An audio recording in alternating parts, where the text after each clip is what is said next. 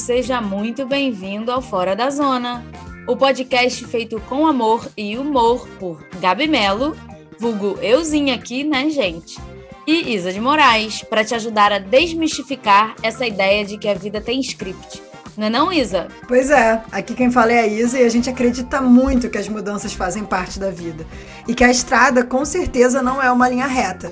Mas são nessas curvas que a gente descobre a graça que tem na vida, né, Gabi? Pois é. Vem cá. Respira. Ouve esse episódio. Porque a premissa aqui é trazer convidados para compartilharem seus processos de mudança e nos mostrarem como lidaram com as situações, boas e ruins. Pois é, a gente tem que aprender a normalizar o desconforto, explorar os caminhos diferentes que a vida pode ter. Então, Vem com a gente, vem. Vamos para mais um episódio do nosso Fora da Zona? Tudo que falaremos aqui pode mudar com o tempo. Afinal, o Fora da Zona é justamente sobre os processos de mudança. Portanto, não considere nossos relatos como uma verdade absoluta.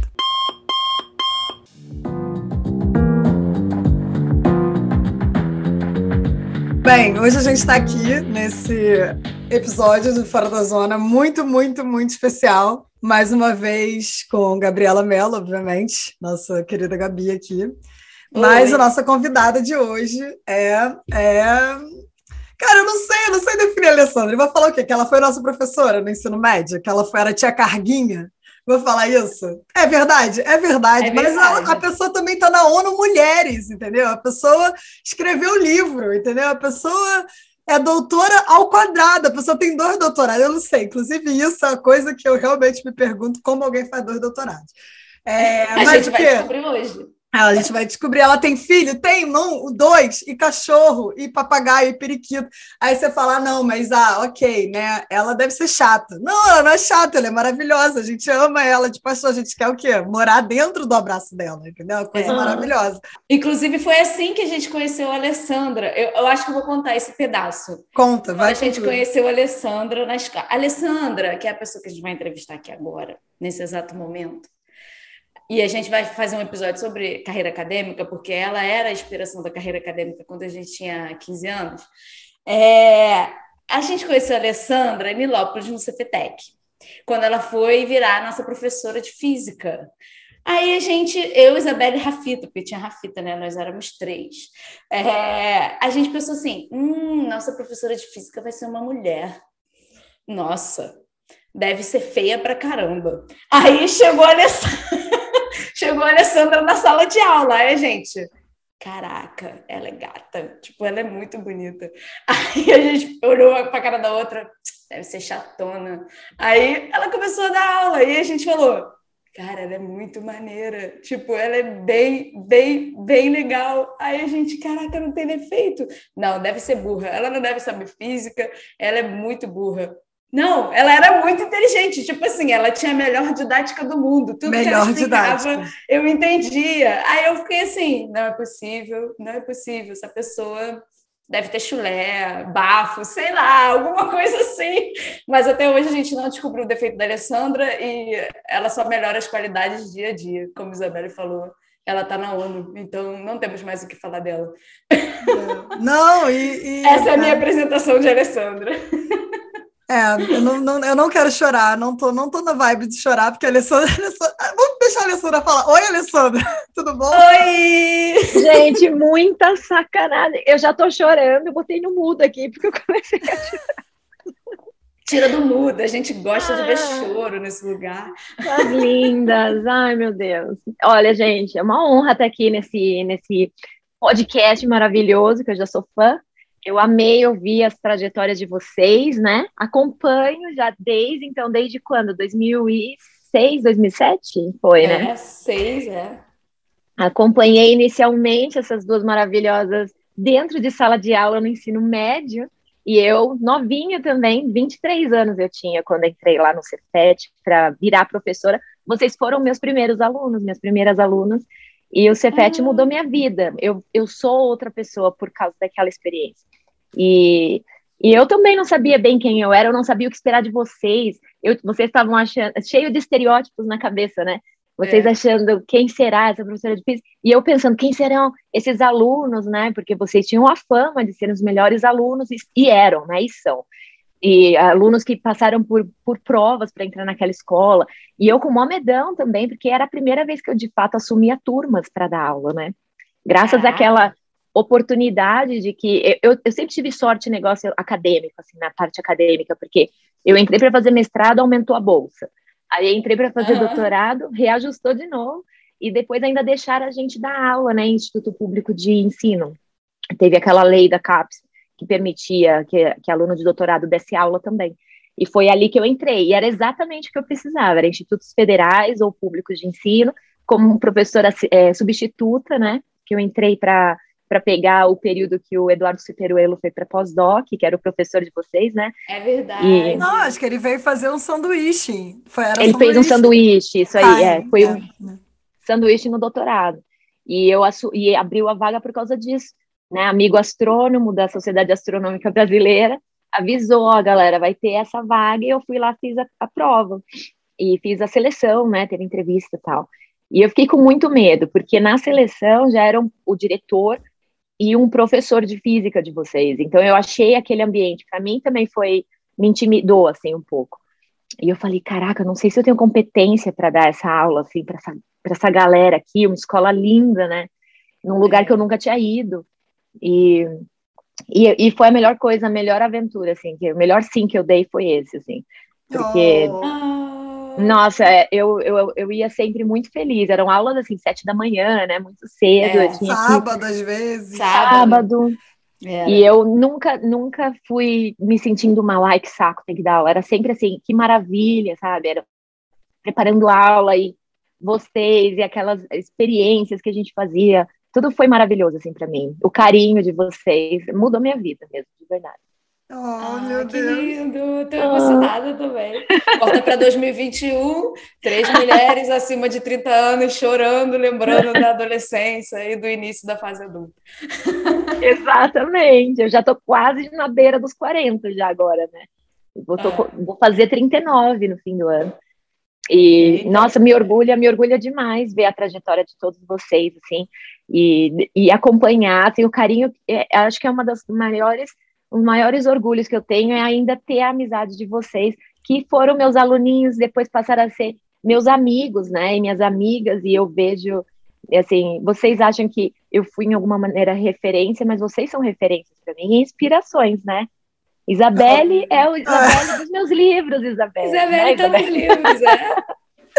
Eu fico. Ai, a Rafa, eu, né? Inclusive, uso isso às vezes para como capital de, de, de simpatia para as pessoas, né? Eu uso o livro, mas aí. É, para Como assim? Você fala, eu, eu tô num livro, então eu sou legal. É tipo eu, eu uso, é. Não, cara, porque tem um desenho meu no livro. E o desenho da Isabelle do livro é tão fofo, é a e aí eu uso isso, eu falo, olha isso aqui, tá vendo? Minha amiga escreveu um livro, minha amiga é muito maravilhosa escreveu um livro, eu era aluna dela, e aí conta toda a história. Mas, inclusive, já dei para três meninas o livro, pra... mas acho que elas são muito novinhas ainda.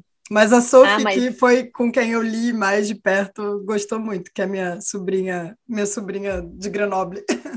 Oh. Mas elas ainda estão muito pequenas, elas têm quatro anos. Mas Sophie, Sophie já desenha planetas, já, já, já gosta de ver o céu, já é muito.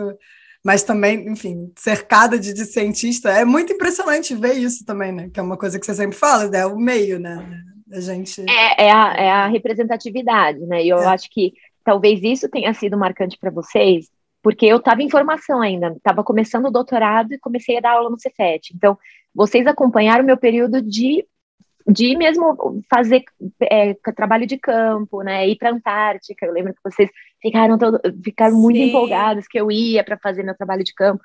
Então, vocês acompanharam a formação de uma tese, né? E a formação de um cientista.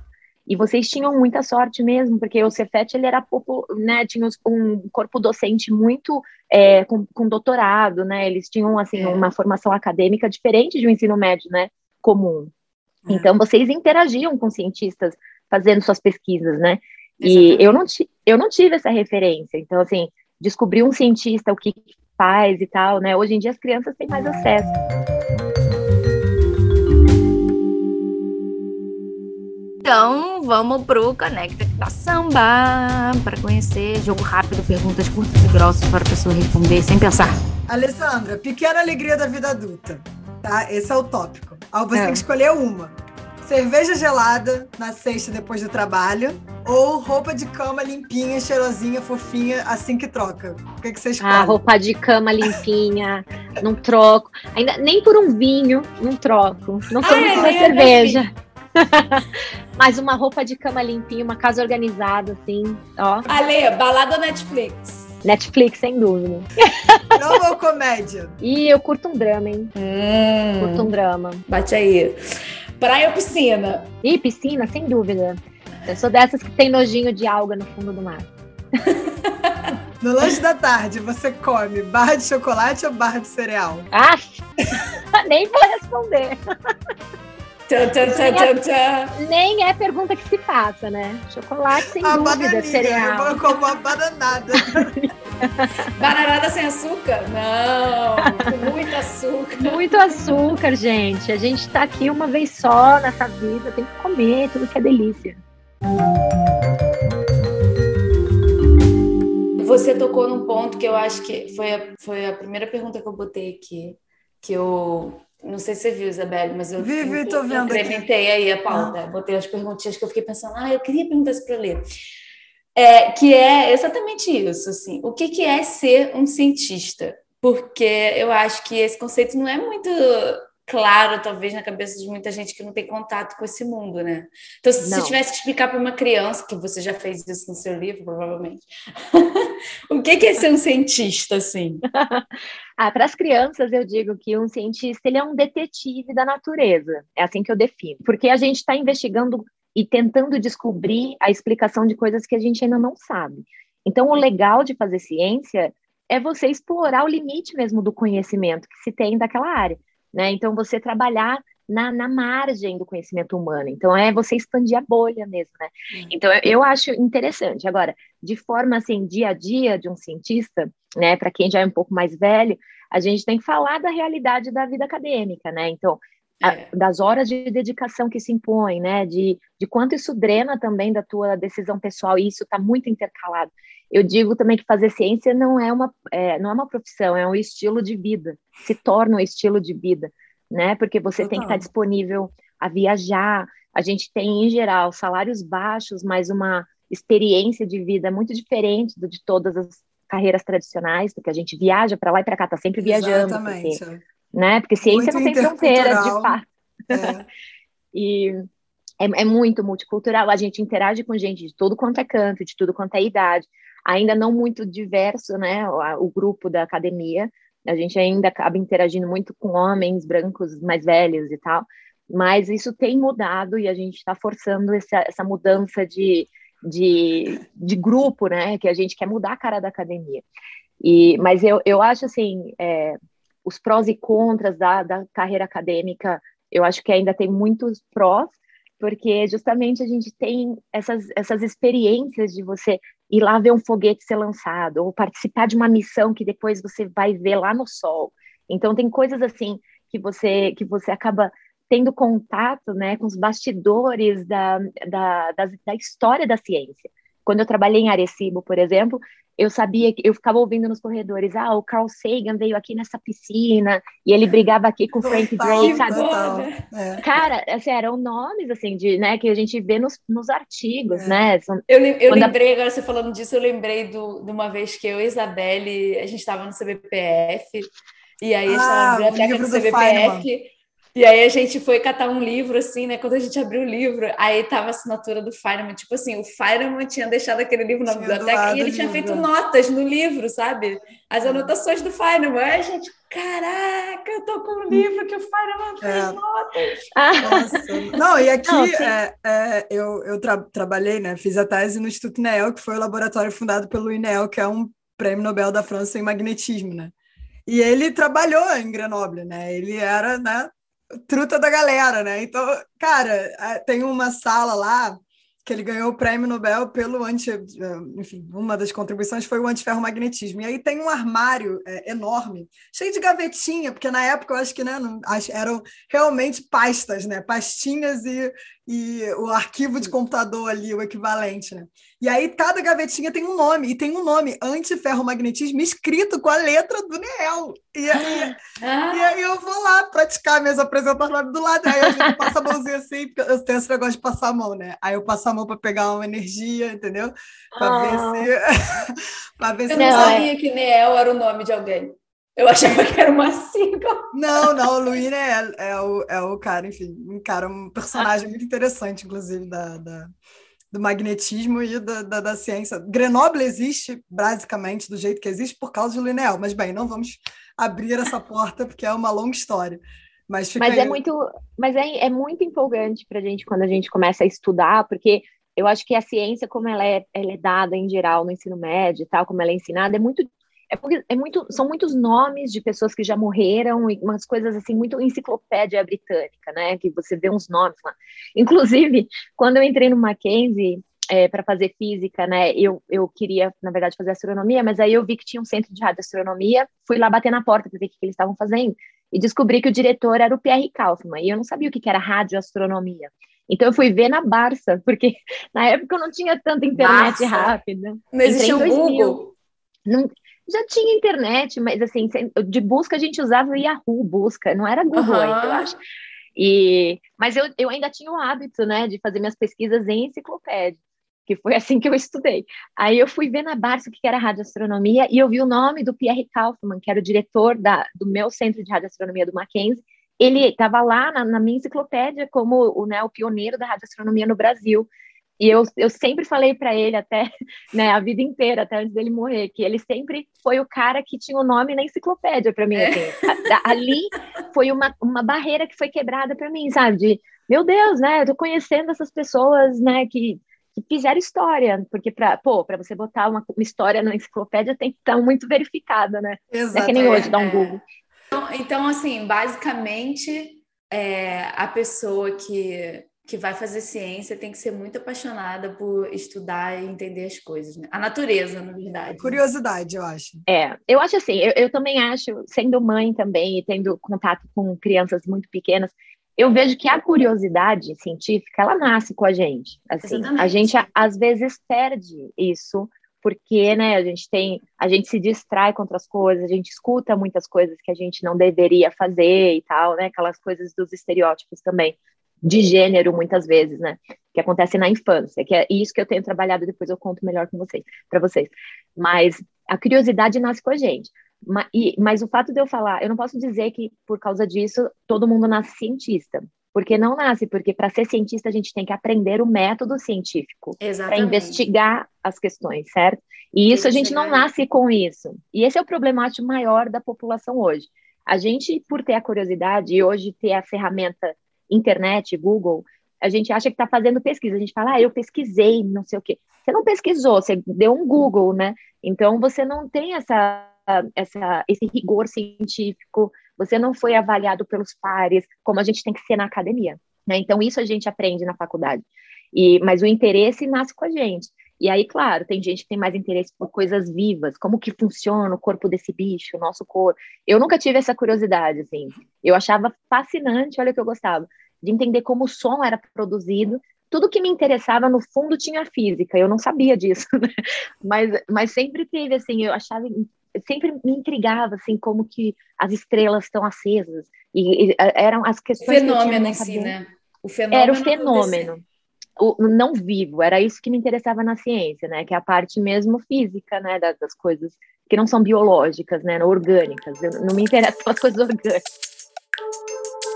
Então você fez física só porque, bem, eu sei o seu currículo, mas para os ouvintes, você fez física na graduação, física, licen é, licenciatura e bacharelado em física. Mas Sim. você já fazia iniciação desde o começo em radioastronomia.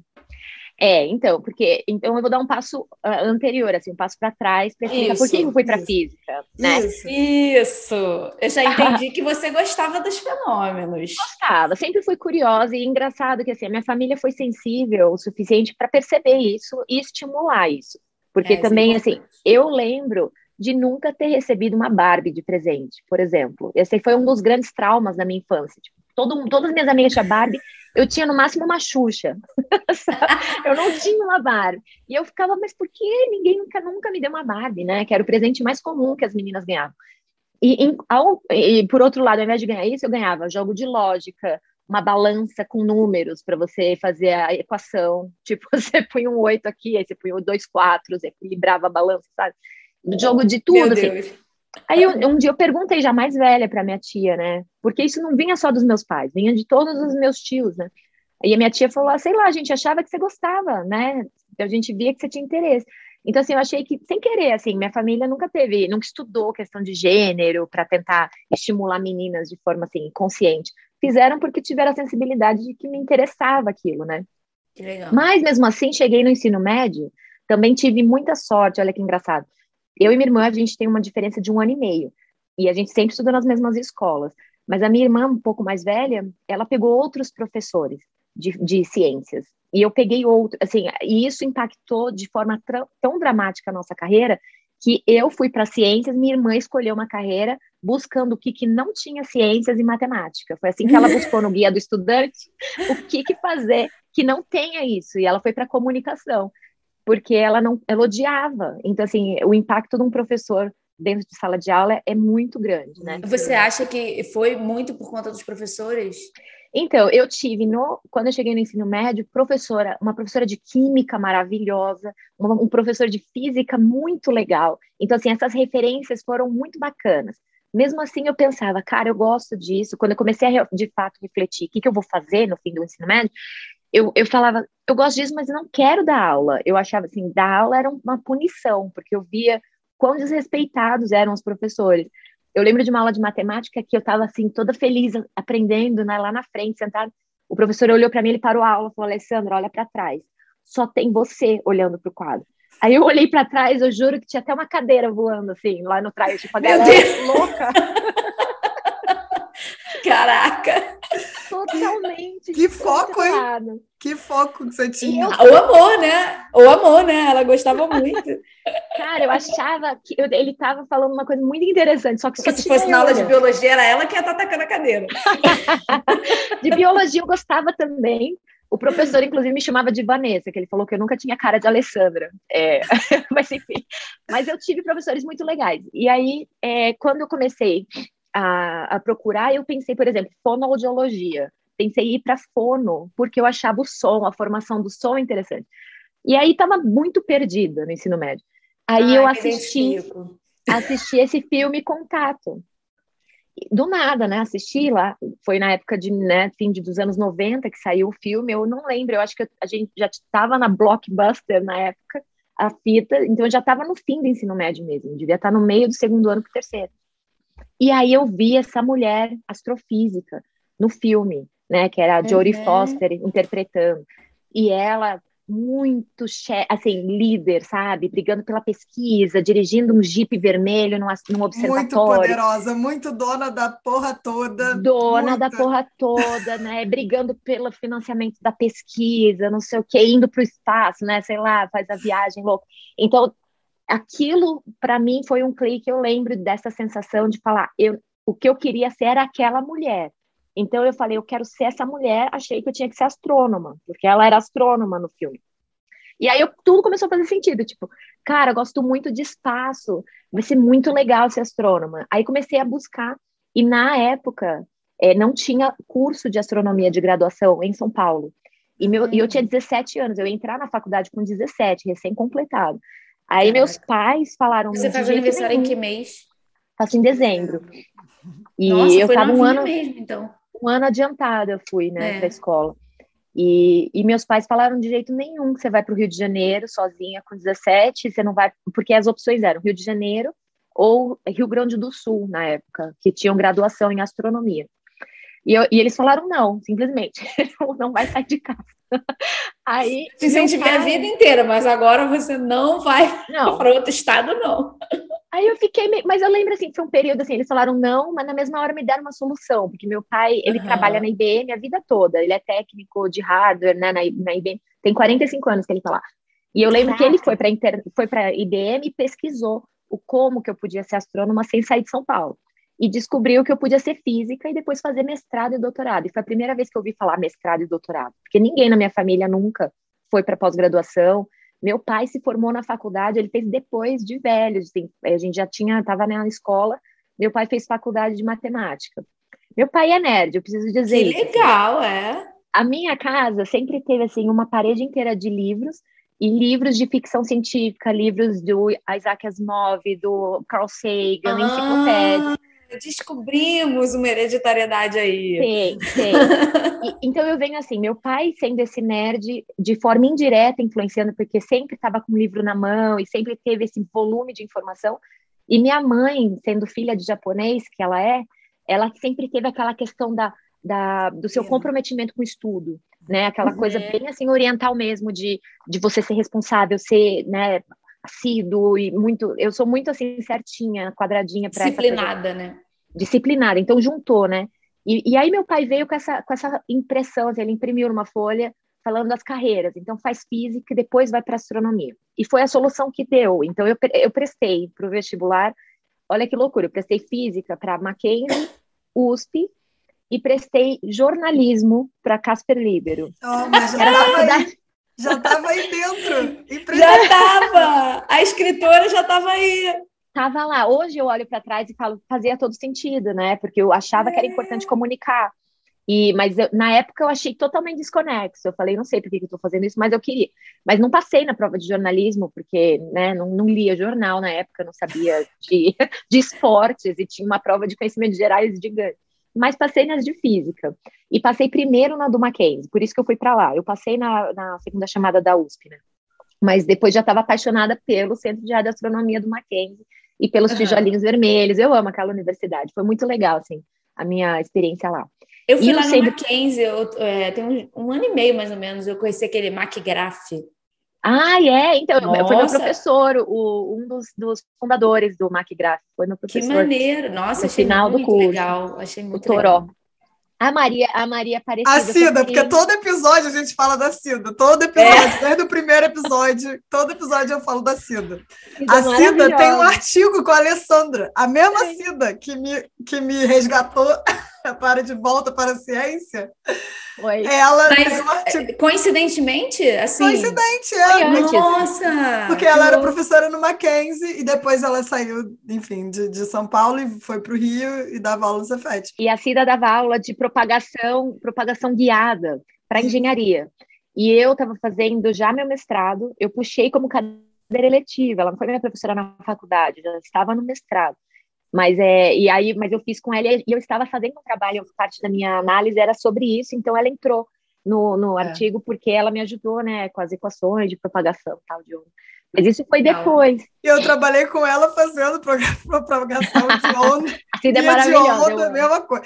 Comprimento de onda um pouquinho diferente, mas foi a mesma coisa.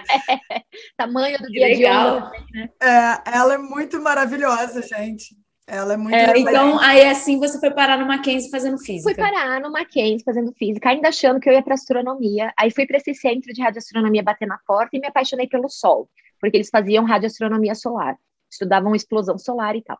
E assim eu fiz minha iniciação científica, apaixonada pelo Sol, achando que eu ia para astronomia estudar uma estrela só, que é a estrela que importa, que é o Sol, né? E polêmica. Foi polêmica, né? Já fala. Polêmica. Mas é, mas é, né? A estrela mais importante é o Sol. E, e, achando que eu ia pegar, porque todos meus amigos ali também iam para fazer pós-graduação na astrofísica. E, em geral, a gente saía dali ou ia para a USP, para o IAG da USP, fazer pós-graduação lá, na astronomia, ou ia para o INPE fazer a pós-graduação na astrofísica do INPE. Só que no meu último ano de faculdade, tudo mudou. Porque hum. o, meu, o meu orientador Primeiro que ele começou a trabalhar junto com um projeto que já existia do Programa Antártico Brasileiro, que era relação Sol-Terra. Eram umas antenas que a gente tinha na Estação Antártica, a gente ainda tem, e que estudava esses, essas, usando esse guia de onda da, entre a superfície da Terra e a alta atmosfera, a gente estudava os impactos do Sol na alta atmosfera. E isso, teoricamente, não é astronomia, isso já é física espacial, né? É, é uma área da física espacial. Então, meu, meu coordenador, meu orientador começou a meio que migrar para esse projeto, e a coordenadora desse projeto, que é a doutora Liliana Piazza, que foi uma das pioneiras do Programa Antártico Brasileiro, ela me chamou na sala dela e falou: Ah, eu vejo que você tem interesse, porque eu sempre estava lá nos colóquios, perguntando muitas coisas, eu sempre amei todos os, os temas. E ela me chamou para participar do projeto. Você quer ir para a Antártica? Que pergunta é essa, né? Você quer, óbvio, né? Não, não é, é óbvio. Sim. Eu diria não, por exemplo. pois é, não é óbvio, não. Nem todo mundo quer ir para a Antártica. Não, para mim não foi caramba, vou fazer o que lá? Sem pensar. Ah, porque eu já sabia o que, que eles faziam na Estação Antártica Brasileira, eu sabia que era super legal a operação, né, e, e tudo. E aí ela me chamou, eu estava me formando, então foi em 2003, é, no meio do ano, assim, ela falou, ó, no fim do ano a gente precisa de alguém para ir, e seu orientador já está tentando migrar para esse projeto, porque ela estava se aposentando, ela ia passar o projeto para ele.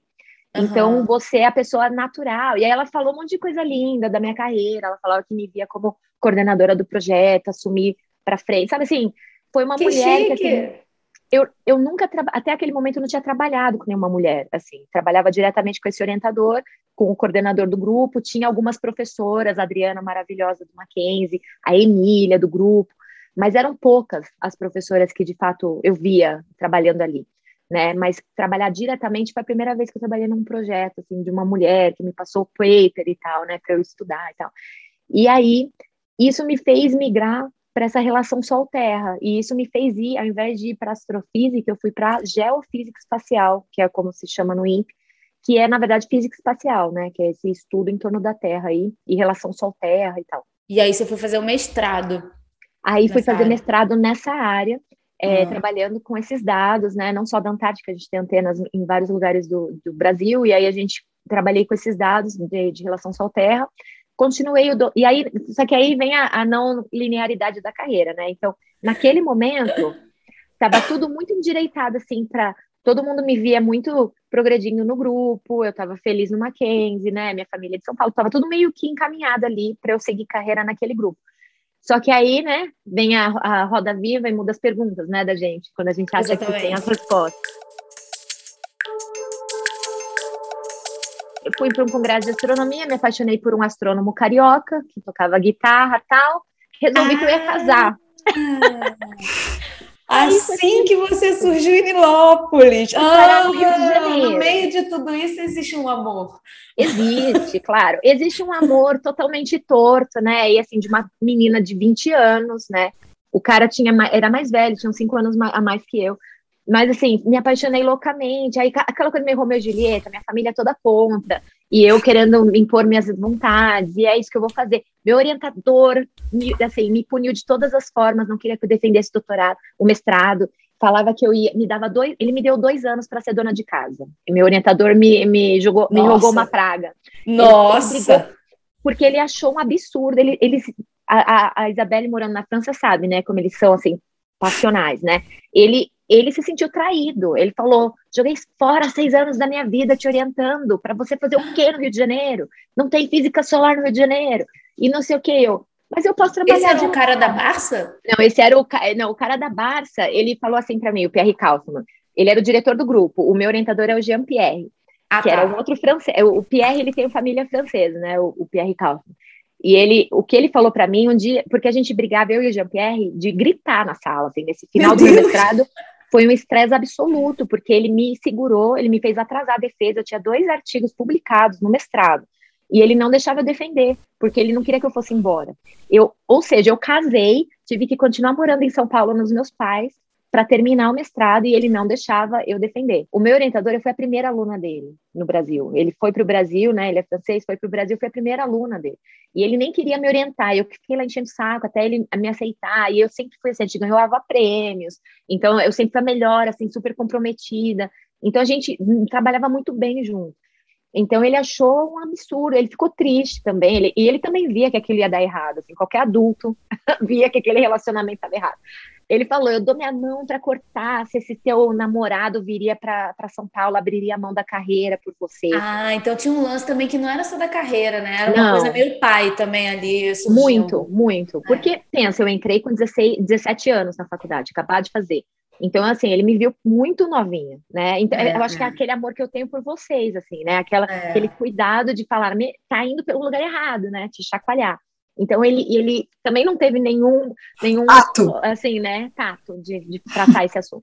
Ele realmente era terrorismo. Ele me, todo dia me levava para tomar café e me jogava, me jogava para água, me, me falava um monte de coisa, e eu chorava.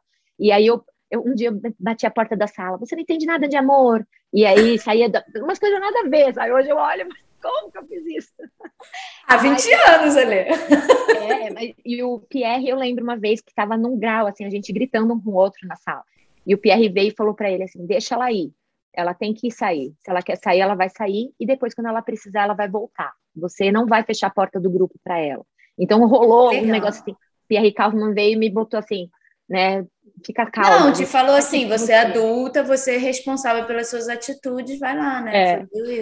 Mas eu fui, realmente, não tinha nada. Assim, eu fui no Observatório Nacional, aí pensei em estudar cometas, né? Aí o Jean-Pierre falava para mim, o que, que você entende de cometa? Não entende nada, vai fazer doutorado em cometa, não entende nada de cometa.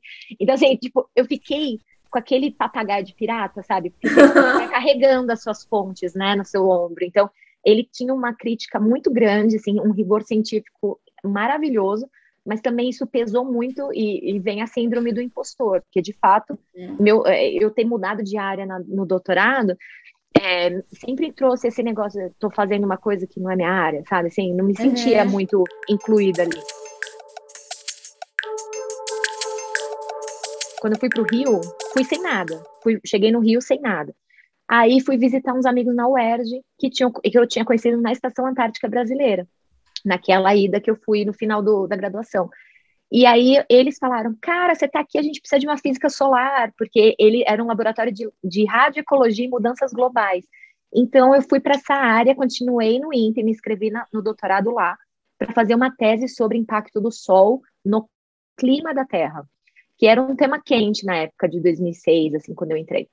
E aí eu entrei, no, o INPE me aceitou, né, é, para eu fazer mesmo a distância, então eu tinha dois orientadores, um no INPE, que era um físico solar, e um na UERJ, que era o cara mais da ambiental, né, ele era um físico também, mas ele trabalhava com essa parte de registros ambientais e tal.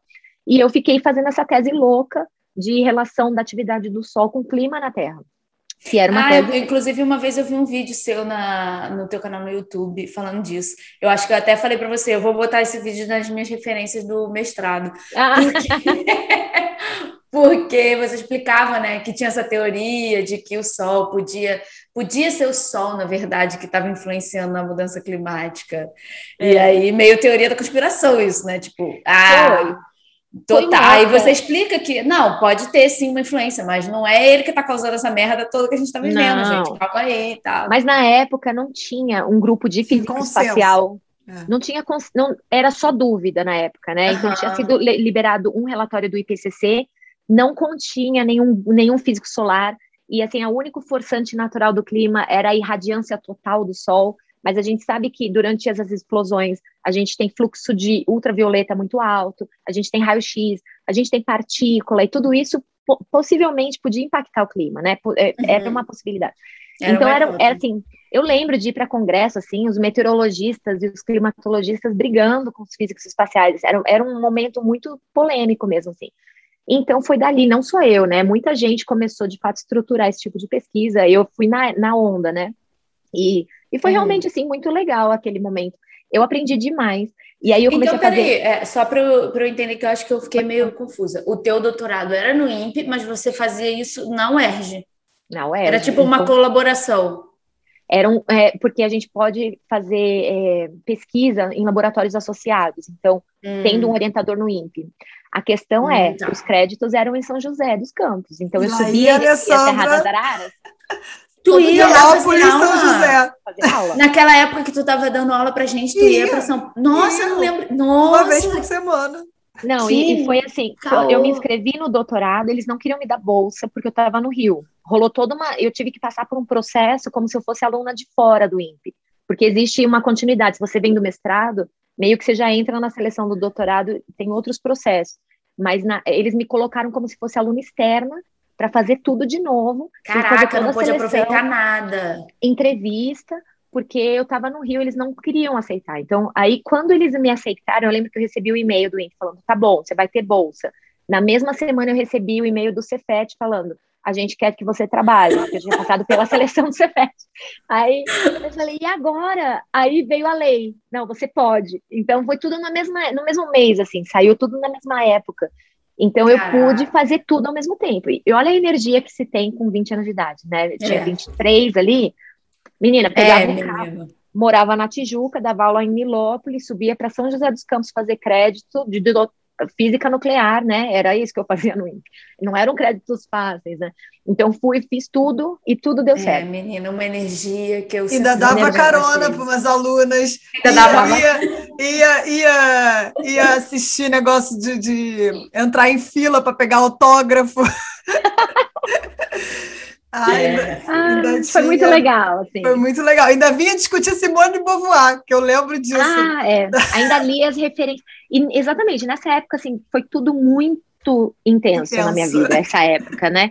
Porque dia, eu acho que o dia tinha mais do que 24 horas né, nessa época. Morava no Andaraí, na rua da, da quadra do Salgueiro, às vezes tinha tiroteio, eu paulistana, imagina, eu não estava acostumada com a dinâmica de loucura do Rio, sabe? Assim, uhum, uhum. Enchente, né, tal. Enchente a gente tem em São Paulo, mas tiroteio eu nunca tinha visto, assim. Eu lembro do pânico. E aí, é, coisas assim, sabe? Então eu estava me adaptando à cultura do Rio. Eu fui, to... eu lembro de um aluno do CETET falou para mim: "Tu vem com essa roupa de paulista, com esse sotaque de paulista, tu tem que comprar outra. Porque aí eu percebi que, de fato, eu me vestia como uma paulistana, preto e branco, né? Calçadinho. É, e, é. e, o Rio é colorido, né? Então é. comecei a mudar meu, minhas, meus vestidos. Eu lembro de comprar vestidos coloridos, as roupas mais bonitas no Rio. Então, assim, eu fui. Eram muitas mudanças na minha vida naquela época. Uhum. E o período do meu doutorado foi todo muito confuso. Conturbado. Muito. No fim do meu doutorado, eu percebi, com a crítica do meu papagaio Jean-Pierre aqui, né, uhum. na minha cabeça, que eu não tinha bons resultados para defender. Aquela, aquela crise do terceiro ano, que a gente passa na faculdade, passa no, no doutorado também, né? e eu já achando... Não essa experiência aí, não, mas... Tirando na França, que o doutorado são três anos, né? Então, a crise do terceiro ano, na verdade, é dos dois e meio. É quando... Bem, eu vivi uma crise do mestrado, que eu cheguei no meio da pandemia, não tinha resu... quase resultado para escrever uma tese, mas tinha pandemia, e aí eu tinha que escrever alguma coisa, entendeu? Porque não tinha como ir para o síncrono fazendo as medidas. Aí eu falei, ah, vou fazer com isso mesmo. A, a, crise foi essa, não foi de que não tinha dado. Do eu tipo, acho que, assim, esse dado é uma merda, foi de que não tinha dado suficiente para tirar uma conclusão, entendeu? não, mas o meu foi assim, eu, eu acho que a crise da faculdade foi porque, por causa dos estereótipos. A gente acha que todo, todo cientista é gênio, todo físico é Einstein, né? É. Então, quando você vai chegando no fim do curso, você fala, cara, eu não sou nada disso, eu sou uma fraude, né? Eu não sou nem perto disso, eu não, nem sei. Você só tem uma pincelada de tudo. Você não é um cientista. Você sai da faculdade. Eu fiquei com, por um ano com vergonha de dizer que eu era física formada, porque eu não achava que eu era, entendeu? Então, tipo, Caramba. tem um, uma síndrome do impostor muito gigante por conta desses estereótipos muito fortes na carreira científica, né? Acho que principalmente para gente, mulher, né? Mas no doutorado, teve uma, uma reunião internacional da, da, União Astronômica Internacional, da IAU, no Rio de Janeiro, em 2009, que era a véspera de eu defender meu, meu doutorado, eu tinha que defender em 2010. E vieram, inclusive, Pierre Kaufmann, Jean-Pierre, veio essa galera do Mackenzie, veio uma galera internacional, e eu discuti meus resultados com os colegas do Japão e tal, e tava assim, eu precisava de um modelo para conseguir, de fato, interpretar, eu não podia interpretar aquilo sem fazer uma modelagem, né? Uhum. E e eu não tinha, meus orientadores eram contra a modelagem. Não, você tem que fazer experimental, isso faz só uma ajuste de dados, faz um fit, sabe? E não dava para fazer. Aí o que, que eu fiz? Peguei um artigo de um, de um cara que tinha um modelo, escrevi um e-mail para esse cara. Eu não sabia onde esse cara estava. Peguei e escrevi um e-mail SOS Brasil, era o título do meu e-mail. Aí escrevi um e-mail pelo amor de Deus, eu sou aluna de doutorado do Brasil, eu tenho esses dados da Antártica, eu tenho esses dados do Rio de Janeiro, eu não consigo interpretar, preciso de modelo, blá, blá. Aí ele falou, ah, aí descobri que ele morava na, na Finlândia, era um russo, morava lá nos cafundós da Finlândia, no norte. Meu Deus! Eu nem tinha nunca pensado onde é a Finlândia no mapa, né? Tipo, Finlândia não era uma coisa que nunca passou na minha cabeça. Mas ele falou assim, ele respondeu por um milagre, e o cara nem sabia quem era, mas o cara hoje, ele é, ganhou medalha lá da, da IGU, né, da, da reunião do, dos geofísicos da Europa, cara, assim, é o, é o diretor cara era bam, bam, cósmicos. Tipo, muito bom. Alessandra, e eu sem noção... muito abusada, mandando SOS Brasil. Mas é assim que a gente consegue as coisas. A falta de noção, ela abre portas. É verdade, é verdade. Eu amo. Falta de noção. Ela abre Total. portas. Nossa, essa frase é muito boa. Falta de noção abre portas.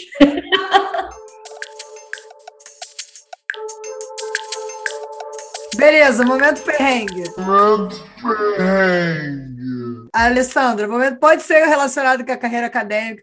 Ah, eu posso Hum. fazer um pedido? Conta o momento perrengue Antártica, que eu acho que vai ser chique. E eu acho que a Antártica teve Teve. um momento perrengue. Ah, eu tenho tem um momento ter. perrengue na Antártica com uma pá autoclavável. Eu tenho um momento perrengue na, em Porto Rico pós-furacão com a minha espada da Finlândia. É, eu tenho vários momentos.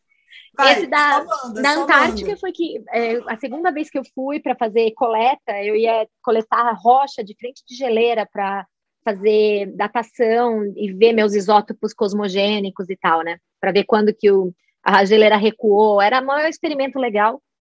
Meu orientador me mandou para a Antártica. A ferramenta que eu tinha era uma pá autoclavável. Era uma pazinha, porque a princípio é, o que ele tinha me dito que era para pegar umas pedras assim na frente da geleira e aquela pá sendo autoclavável, você podia esterilizar a pá. Autoclave é aquele forno, né, que você bota o negócio dentro. Vocês sabem. Aí é, Mas para quem não uma- sabe que tá ouvindo, é tipo quando a gente vai fazer a unha na manicure, que tem aquele É. forninho lá que bota o alicate, aquilo é um Exato. E era uma pazinha autoclavável, botei na bolsa, peguei o avião é, Hércules da Força Aérea Brasileira, fui até o Chile, né? A gente vai que nem carga para chegar lá.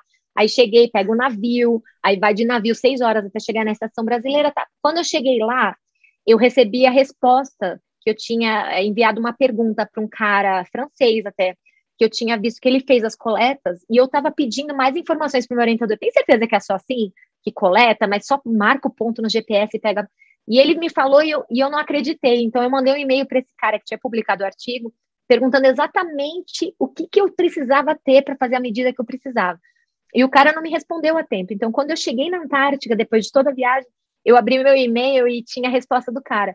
Você precisa de 3 quilos de rocha por ponto, rocha de afloramento, que não, não, não muda de lugar. Então, eu tinha que quebrar rocha de afloramento, né? É, Precisava de ferramentas de de geologista, sabe? De geólogo, geologista. De geólogo para E quebrar precisa rocha. de e uma pessoa forte também para carregar o. E eu com a minha pá autoclavável na Antártica. Aí eu liguei pro meu orientador, eu gritava nos corredores, você... me-" A pá autoclavável virou a lenda na estação, porque eu ficava gritando, e essa, o que, que eu faço com essa pá autoclavável? Aí o pessoal da manutenção da estação, que é o pessoal do grupo base, os militares, né, que ficam lá durante o ano, dando apoio à pesquisa, eles ficaram com dó de mim, eles foram buscar a ferramenta para eu fazer meu trabalho. Eu falei, e agora eu vou fazer o quê aqui, que eu não tenho como... Aí eles me deram, eles não tinham aquele prego, sabe, que o pessoal usa para quebrar rocha e tal, também não tinham um, um martelo, certo? Então eles me deram uma marreta de 7 quilos e, e um negócio lá que dava para eu quebrar, bater e quebrar.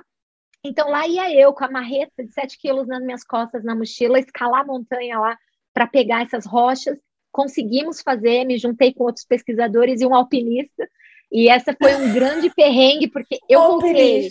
No meio da pesquisa. noção? Eu fiquei tão forte na Antártica. Foi a época que eu estava no Cefet. Eu estava mais magra, estava magrinha quando eu fui. E eu provei um vestido que eu ia ser madrinha de casamento antes de ir. Quando eu voltei, meu vestido não fechava aqui na, na- no ombro, porque eu fiquei assim. Era o que? Era Eu puro era músculo. Aí a mulher falou para mim: O que, que é isso? Você passou um mês nadando? O que, que você fez? Aí eu falei: Mano, se eu te falar que eu carreguei essa marreta de 7 quilos para cima e para baixo, e, e chegou no final, eu tava com uma mão só, assim. A primeira marretada eu quase virei de, de ponta-cabeça, assim, de tão pesado. Mas a gente deu. Então, assim, perrengue a gente passa, a gente sempre dá um jeito de fazer a, a coleta. Assim, esse aqui é uma grande perrengue. É. Isabelle, momento perrengue da, na área acadêmica. Ah, Na área acadêmica. Pode não ser também. Achei que tivesse que ser. Vixe. Ah, não, vou ter, ter uma historinha boa, ter uma historinha gostosa. Não é na área acadêmica, mas foi durante o doutorado, né? É, eu vim para Grenoble, que é uma cidade conhecida pelo esqui, né? É, Fica num vale, mas é nos Alpes, né? Então todo mundo esquia, né? E eu, porque eu, eu não sou a pessoa com muita habilidade, né? Eu falei, eu não vou esquiar, não vou esquiar, porque eu quero minha cabeça inteira, eu quero meu corpinho inteiro, eu não quero me quebrar, o negócio tem velocidade, eu não tenho habilidade, não vou esquiar. Então, assim, eu passei, eu estava no lugar onde todas as pessoas do mundo vêm para esquiar, e eu olhava para a montanha linda, cheia de neve, e falava, não vou esquiar, porque eu quero manter a minha integridade. Decidi fazer escalada, porque a escalada, você tem a segurança, você tem ali, né? Tudo dando certo, escalei, escalava, ia para a sala de escalada, aprendi a escalar, aprendi a fazer. Ganhei até um namorado, meu futuro marido, meu futuro na escalada, né? Foi ver no pacote escalada, também até hoje. Aí um belo dia, saindo da escalada, então assim, eu estava numa, numa atividade de altíssimo risco, né? Escalada, escalando paredes de 10 metros de altura. De bicicletinha, voltando para casa, era a Copa do Mundo, era jogo do Brasil, inclusive, estava rolando eu tive acidente. Eu colidi com uma outra bicicleta. Eu fui atropelada? Não. Foi um carro? Não. Foi um. Não, foi só uma outra bicicleta vindo e a gente Meu se encontrou Deus. no vale. Então foi. E aí, aí, né, a próxima cena era eu no chão, a poça de sangue ao meu redor, uma poça de sangue na minha cabeça. E aí eu botei a mãozinha assim, ó, na cabeça é, a ouvinte não tá ouvindo, mas eu botei a mão na minha cabeça, senti o sangue, mas senti o coco, né? falei, beleza, não abriu, não é abriu o coco, só tá ficou sangrando. assim, meio calma na hora? Sei lá, eu acho que ia ter desmaiar. Eu não tinha muito o que fazer, eu não conseguia me mexer. Aí eu mexi o dedinho do pé e falei, não tô paraplégica, né? Tô mexendo. Aí veio uma pessoa, começou a falar comigo em francês, eu falei, porra, tô maneiro, tô entendendo que a pessoa tá falando em francês, eu tô, eu tô funcional, né? Beleza. Veio o bombeiro, né? E aí eu consegui convencer essa pessoa a ligar para o Jonathan. Jonathan veio me socorrer. E aí chegou mais ou menos ao mesmo tempo o bombeiro, é, o Jonathan e o Felix, um amigo também que estava com o Jonathan assistindo o jogo. E aí o, o, bombeiro me colocou toda bonitinha, né? Aquela negócio né, de, de me isolou, botou um negócio no pescocinho e tal, não sei o quê, porque eu estava com muita dor no pescoço muita dor no ombro, conseguia mexer o ombro. Sangue, né? Sangue, toda lavada de sangue. É... E aí vem Jonathan, né? Meu namorzinho, meu, meu, meu, meu menino. Chega, né? E aí, como é que você tá? Não sei o quê. O que, que eu faço? Vomito no pé do Jonathan. Você se acalmou. Ele chegou, você se acalmou, boa. Assim que eu relaxei meu estresse, fui, viajei de ambulância, né? Descobri que Descobri que, na verdade, aquele sangue todo era do cara, porque, na verdade, o dente do cara entrou na minha, na minha testa e, eu, e quebrou o dente dele. Então, na verdade, aquele sangue não era nem meu. Não ficou nem com uma marquinha. Aí, tipo assim, de... coco duro mesmo, hein? Caraca! é. Essa dura. Nem Caraca. tanto, porque o que o exame revelou depois de... Passei ali umas boas horas, umas seis horas. Eu fui sair... Isso aí, ó, aconteceu, era sete da noite, eu fui sair do hospital quatro da manhã. Tava lá, Jonathan Fotini lá. Fotini, você conheceu Fotini, minha amiga grega, eu me conheci. esperando na salinha de espera do hospital. Nunca falei tanto francês na minha vida como naquele dia. E aí, eu achando que eu tinha quebrado o braço, porque era o que doía, o almo, aqui, né? É, veio o médico e falou: você teve um traumatismo craniano. É, você quebrou a base do como seu crânio. Assim? Meu é, Deus! E aí eu tenho uma rachadura na base do meu crânio. Menina! E eu gosto de falar que foi por ali que o francês entrou, porque depois daquele dia o meu francês melhorou muita coisa, muita coisa Ai, depois loucura. daquele dia. Meu francês, assim, é praticamente o francês que eu tenho hoje começou ali. É. E depois, enfim, já até contei para a Gabi que depois de alguns meses eu fui no médico para fazer o acompanhamento, porque eu queria saber se eu podia voltar para a escalada. E aí ele falou: Ah, cara, se eu fosse você, nem fazia o raio-x, porque vai estar tá quebrado ainda, demora anos para. Mas se você não aconteceu nada na hora, é, tá tudo bem, você, você, sobreviveu ao traumatismo craniano. Eu nunca quebrei um osso na minha vida, eu sou a pessoa mais medrosa do mundo. E eu sempre estava de capacete, foi tá o único vendo? dia que eu saí de Era essa a minha capacete. pergunta, já ia fazer, mas foi em cima do capacete. É, é tá vendo? Olha que doida. Eu saí sem capacete. É. E tu, e tu, tinha super pouco tempo de França, não é? Que você tinha me falado uma vez. Sim, é, é isso foi no meio de 2018. Eu cheguei em 2000, é, final de 2017. Nossa. E eu fui que nem um T-Rexzinho pro laboratório, eu trabalhando na sala limpa. Aí eu pegava o Becker assim. Ai, que horror essa cena, que vocês não estão vendo. Tá muito igual Tiranossauro. É, o bracinho de... Você sabe o que é o bracinho de T-Rex? Imagina aí o bracinho de T-Rex. Ah, foi isso. É perrengue. Vai, Gabi, seu momento perrengue. Ai, cara, o meu momento perrengue relacionado à área acadêmica, eu, eu nem sei se. Eu, eu acho que está sempre muito relacionado a estar tá em dúvida se eu quero ficar na área acadêmica ou não, ou não, na área acadêmica. Então, eu sempre tive momentos assim de. Eu vou largar essa merda. Aí eu largava, sumia, tipo assim, não ia para aula, é, não respondia a orientador e tal. Isso aconteceu na faculdade, quando eu fazia umas iniciações científicas lá que eu não recebia dinheiro para isso, né? No mestrado também. Aí depois, assim, vou contar especificamente do, do, do, mestrado. Eu sumia, teve uma época que eu sumi e falei, não, não é isso que eu quero, eu não quero mais isso na minha vida. Aí eu fui em várias videntes, né? falei, já que você tem essa tecnologia aí de ver o futuro, vê meu futuro aí, se é para eu ficar, se não é para eu ficar. Fui em várias, aí todas falavam assim para mim, não, você tem que terminar o mestrado. Eu, como assim eu tenho que terminar? Eu não gosto dessa merda. Como é que eu tenho que terminar? Eu tenho que voltar para o mestrado. Falei, tá bom, vou voltar. A Gabriela ela tentou o método científico nas videntes para ver se tinha exatamente, exatamente. É isso aí, tinha que ter estatística. Aí todas falavam, eu falei, não, eu vou voltar. Aí, quando eu descobri que eu tinha que voltar, no mestrado, quando eu descobri, eu falei, não, é agora, eu vou voltar. Descobri que era o quê? Semana da prova final. Tipo assim, eu já tinha perdido todas as provas, já tinha tido duas provas e estava na última prova, assim, eu já tinha ficado com zero nas duas primeiras. Eu falei, meu Deus, fudeu. Aí eu tinha uma amiguinha do mestrado nessa época lá, que eu tinha feito amizade com ela. Eu falei, pelo amor de Deus, vamos pro fundão comigo. Você pega aquela lista de exercício, você me ensina tudo que tá ali naquela lista de exercício, e aí no dia seguinte a prova, eu vou fazer a prova com o que você me ensinar. Ela, beleza. Aí a gente foi pro fundão, ela me ensinou tudo lá, tipo, de uma hora para outra. E aí no dia seguinte eu fiz a prova e aí eu consegui recuperar minha nota, porque a professora também era muito boazinha e falou assim: tá, eu vou pegar essa nota que você tirou nessa prova e vou te dar para as outras provas, porque eu também falei que eu estava trabalhando. Eu não contei para ela que eu estava em crise existencial, não. Eu falei para ela que eu estava trabalhando e que eu não uhum. tinha conseguido ir para aula por causa disso, entendeu?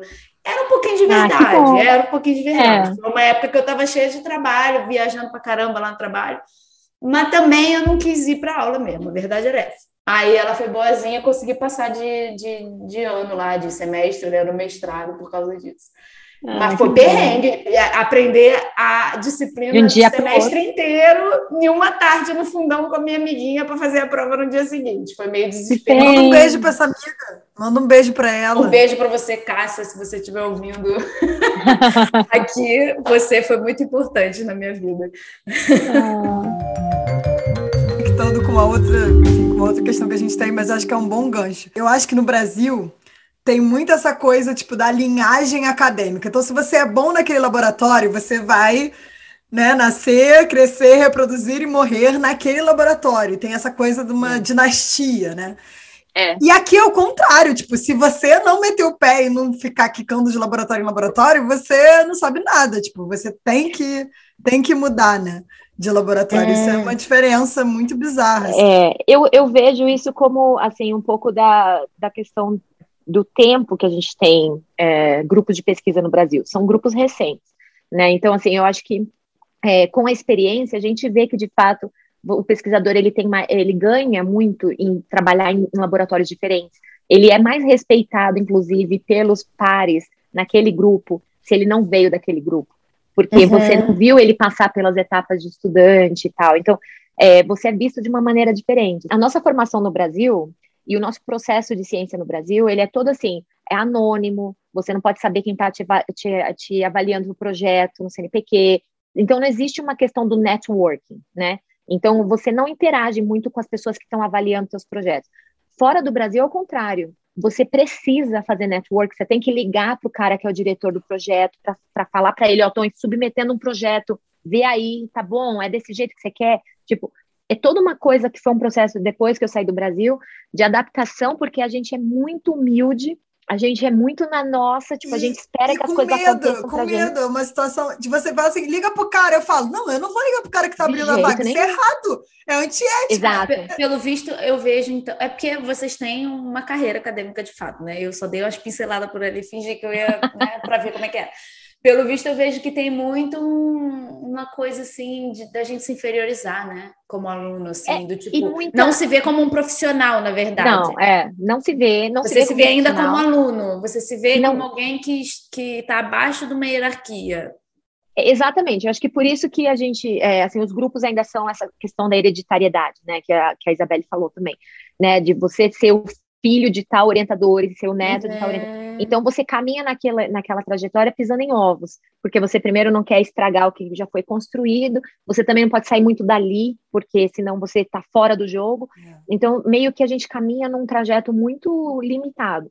E é diferente, simplesmente a formação de um cientista é diferente. Eu vejo, porque meu marido hoje, americano, teve uma formação totalmente diferente, assim, é muito mais agressivo, proativo. Muito, é, nossa! Ele, muito. e ele fica bravo, eu acho, eu acho que é. é. visto como uma carreira profissional, né? Aqui é, no Brasil, é. eu acho que tem essa coisa do, do aluno de mestrado, do aluno de doutorado, que você ainda não se impõe como um profissional de fato, assim. Eu acho que eu não senti muito isso, talvez, porque eu trabalhava em paralelo, entendeu? Então, eu, é. eu era já uma profissional que estava fazendo um mestrado. Então, eu já tinha um pouco essa formação de ser uma pessoa que tinha um trabalho, sabia trabalho. o que é. que é, exatamente. E talvez aqui no Brasil não, né? Que as pessoas vão nessa linha do mestrado, não. doutorado como aluno e não se empoderando de que de fato ele já é um profissional, Cara, né? já está no mercado de trabalho. É, eu acho que eu acho que tem uma coisa. Bem, eu, eu fiz mestrado no Brasil sem trabalhar num laboratório direitinho e tal, mas já tinha uma experiência profissional. Então, eu nunca vou ter, eu nunca tive o caminho de fazer sem trabalhar antes, né? Mas eu é. acho que assim tem uma coisa do que a Alessandra que eu concordo muito desse lance do tempo, de, de quanto tempo tem pesquisa nesse país, né? A gente tem que pensar que antes do Brasil ser considerado Brasil, enfim, descoberto, colonizado, Ereva já estava já tinha doutorado na França, já tinha doutorado na é. Alemanha. Então assim, é, uma vez eu estava falando disso com um professor mais antigo aqui, é, até aqui de não sei, ele falou, cara, era assim aqui essa coisa da hereditariedade. Essa coisa é. de. É uma coisa recente, essa coisa de você ter que ficar pulando de laboratório em laboratório. É uma já uma, digamos assim, uma otimização do, da, dos problemas que foram criados por essa coisa da hereditariedade, que eu acho que é meio que o caminho é. natural também, né? É, eu acho também. E eu, eu é, acho que. Interessante. Eu acho isso mesmo, assim. A gente é, vai, o sistema se adapta àquela realidade é, do jogo. O jogo da ciência é diferente em diferentes lugares. É. Mesmo entre Europa e Estados Unidos. Muito eu sinto diferente. Muito diferente. Muito. Então, assim, eu, é, a, a, quando eu escrevi esse e-mail pro, pro cara da Europa, ele Primeiro que ele é um cara maravilhoso, mas, e ele achou engraçado, ele achou engraçado, achou que valia a pena me chamar para trabalhar lá. Ele, porque, porque a resposta dele foi: você, ó, eu podia te mandar meu modelo, mas você não vai entender como que tem que fazer a interpretação. Por que, que você não fica duas semanas aqui? A universidade te dá o, a, a casa para você ficar, você, você paga as suas coisas, mas você, a gente deixa alojamento para você aqui. O que, que eu fiz? Peguei todo o meu dinheiro de reserva técnica que eu tinha, sem perguntar para os meus orientadores, comprei a passagem para a Finlândia, sem saber onde era Ouro, comprei na mesma hora, comprei e, e falei para eles, estou indo. Eu, eu lembro que meus orientadores ficaram bravos, porque eu fiz sem pedir, né? Mas, assim, foi uma audácia que não é típica do brasileiro, do, do brasileiro cientista, porque a gente não tem essa, não é uma questão de iniciativa, é, é para a gente é às vezes antiético, parece que você está fazendo uma coisa é, pedindo, sabe, assim, é. você está fazendo, está mendigando um negócio, uhum. sabe, assim, então a gente uhum. se sente mal fazendo certas coisas, né, e eu no desespero de perceber que ou eu tinha um modelo ou não tinha tese, eu fiz, e, mas assim, Ou me seja, era mal de fazer. pelos dados, na verdade. É, era assim, preciso salvar essa tese. E eu é. lembro que nesse encontro que eu falei do Rio de Janeiro, que eu vi todo mundo e percebi que precisava de um modelo, eu lembro de chorar pro Pierre Kaufman e pro Jean-Pierre e falar, não vou conseguir defender, eu não tenho nada, você estava certo, eu vou virar dona de casa, e não sei o que, falei para ele. E o Pierre Kaufman, de novo, falou para mim assim, ele falou desse jeito para mim, defende qualquer merda. Foi desse jeito que ele falou para mim você Adoro. tem que passar por essa etapa da tua vida acadêmica. A tese não é o trabalho da é. sua vida. Não Ai, importa nossa se tá bom senhora, tá isso bata. Cara, eu, te, eu passei pela uma situação muito parecida, que é quando o seu orientador te fala que ter doutorado não significa nada. E falta um ano ou seis meses para você defender o doutorado. Você fala, sabe que esse título não é porra nenhuma, né? Aí você fala, como assim? né? E, não é que o título eu tô aqui me ferrando durante quatro não, anos. Não é que mas, não é mas assim, não te dá uma garantia de nada. O que é uma etapa só, é só é uma formação. É uma etapa. É, é só o começo. A questão é essa, assim, o título é necessário para que você de fato exerça a, a carreira acadêmica, né? Uhum. Mas a tese, a tese, aqui a gente está aqui, qual que é a tua referência de tese de mulher física? Marie Curie né? É. Porra, que escreveu a tese revolucionou o mundo. Ganhou o Nobel, aí é Cara, foda. Dois, não é? Dois, com a tese que ela escreveu. Então, assim, a, a, na minha cabeça, quando eu, quando eu fosse defender uma tese, eu ia ser a Marie Curie. Na minha cabeça, era, eu tinha a foto Nossa, da Marie Curie na minha janela. Isso. Vamos lá? era isso que eu tinha. Essa, a Marie ali, ó. Olha lá. É. Eu acho que é aquela foto que eu tinha na minha janela da, da, do meu office.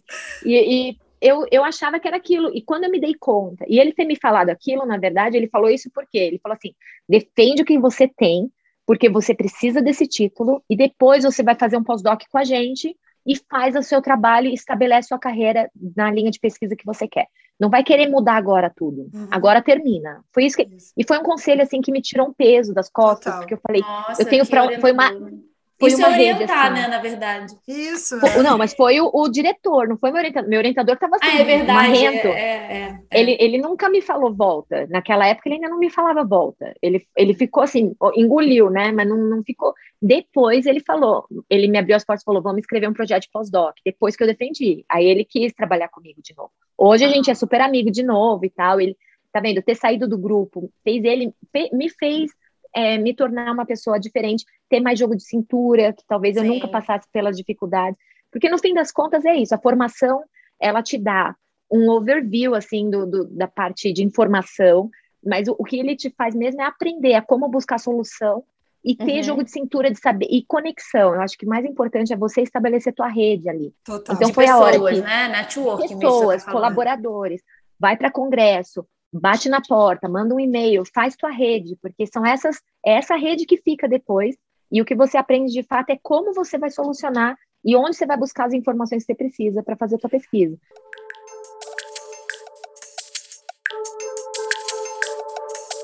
Porque, de fato, a tese em si, eu não dou minha tese de doutorado para ninguém ler. Porque, assim, primeiro que eu escrevi correndo. A segunda tu me deu. A segunda tu me a deu. A segunda eu tenho mais cópia. orgulho. então, e como é que você foi parar na segunda? Foi com então, esse, esse eu... cara da Finlândia? Foi com esse cara. O que aconteceu? Eu fui para lá nessas duas semanas, né? Sem dinheiro nenhum. Fui no Real, trans, pra, né? Para passar duas semanas lá para aprender. Eu não sabia MATLAB na época. Eu não trabalhava com MATLAB. Eu tinha trabalhado com IDL, que é outra linguagem de programação.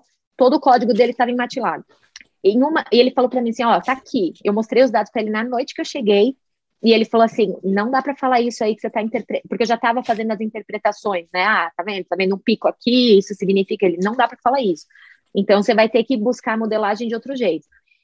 Então amanhã eu te mostro o código, ó, fica aqui já com os arquivos do MATLAB. Naquela noite eu baixei MATLAB, fiquei no help do MATLAB tentando entender o que está escrito em cada linha do código.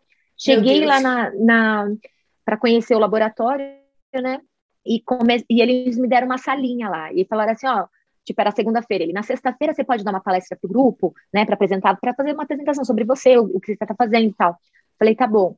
Cara, naquela semana eu rodei o modelo dele pro meu lugar, rodei para os meus dados, comparei com, tipo, louca, assim, É Ou seja, eu... é, para você ser cientista, além da curiosidade, inclui aí também a cara de pau que a gente já falou, inclui aí também o esforço de você ficar Muito. ali tentando sozinho fazer as coisas, aprendendo sozinho. Mas é, é um esforço. Não sozinha. Mas é meio louco, porque eu não sei você ali nessa época, mas para mim, todas as vezes que eu estava nessa situação, se você sabe que é uma semana da vida ou morte, né? É a semana do deadline que tu vai estar tá morto é. no final você não pensa, você quer resolver o negócio, é, uma, é um bagulho obcecado que tu fica, caralho, você quer entender, quer entender, quer entender, e quando você vê, caraca, não. esqueci de comer, enfim. É. E, e, eu tinha, uma, e eu tinha, e eu tenho ainda, uma capacidade muito grande de, tipo, é, tá, eu tô tendo outros problemas, mas eu boto as coisas em caixas na minha cabeça. Esse é o problema que eu tenho que resolver agora. Então, tipo, eu tinha um marido surtando no Brasil, que eu deixei uhum. lá, que ficou super possuído,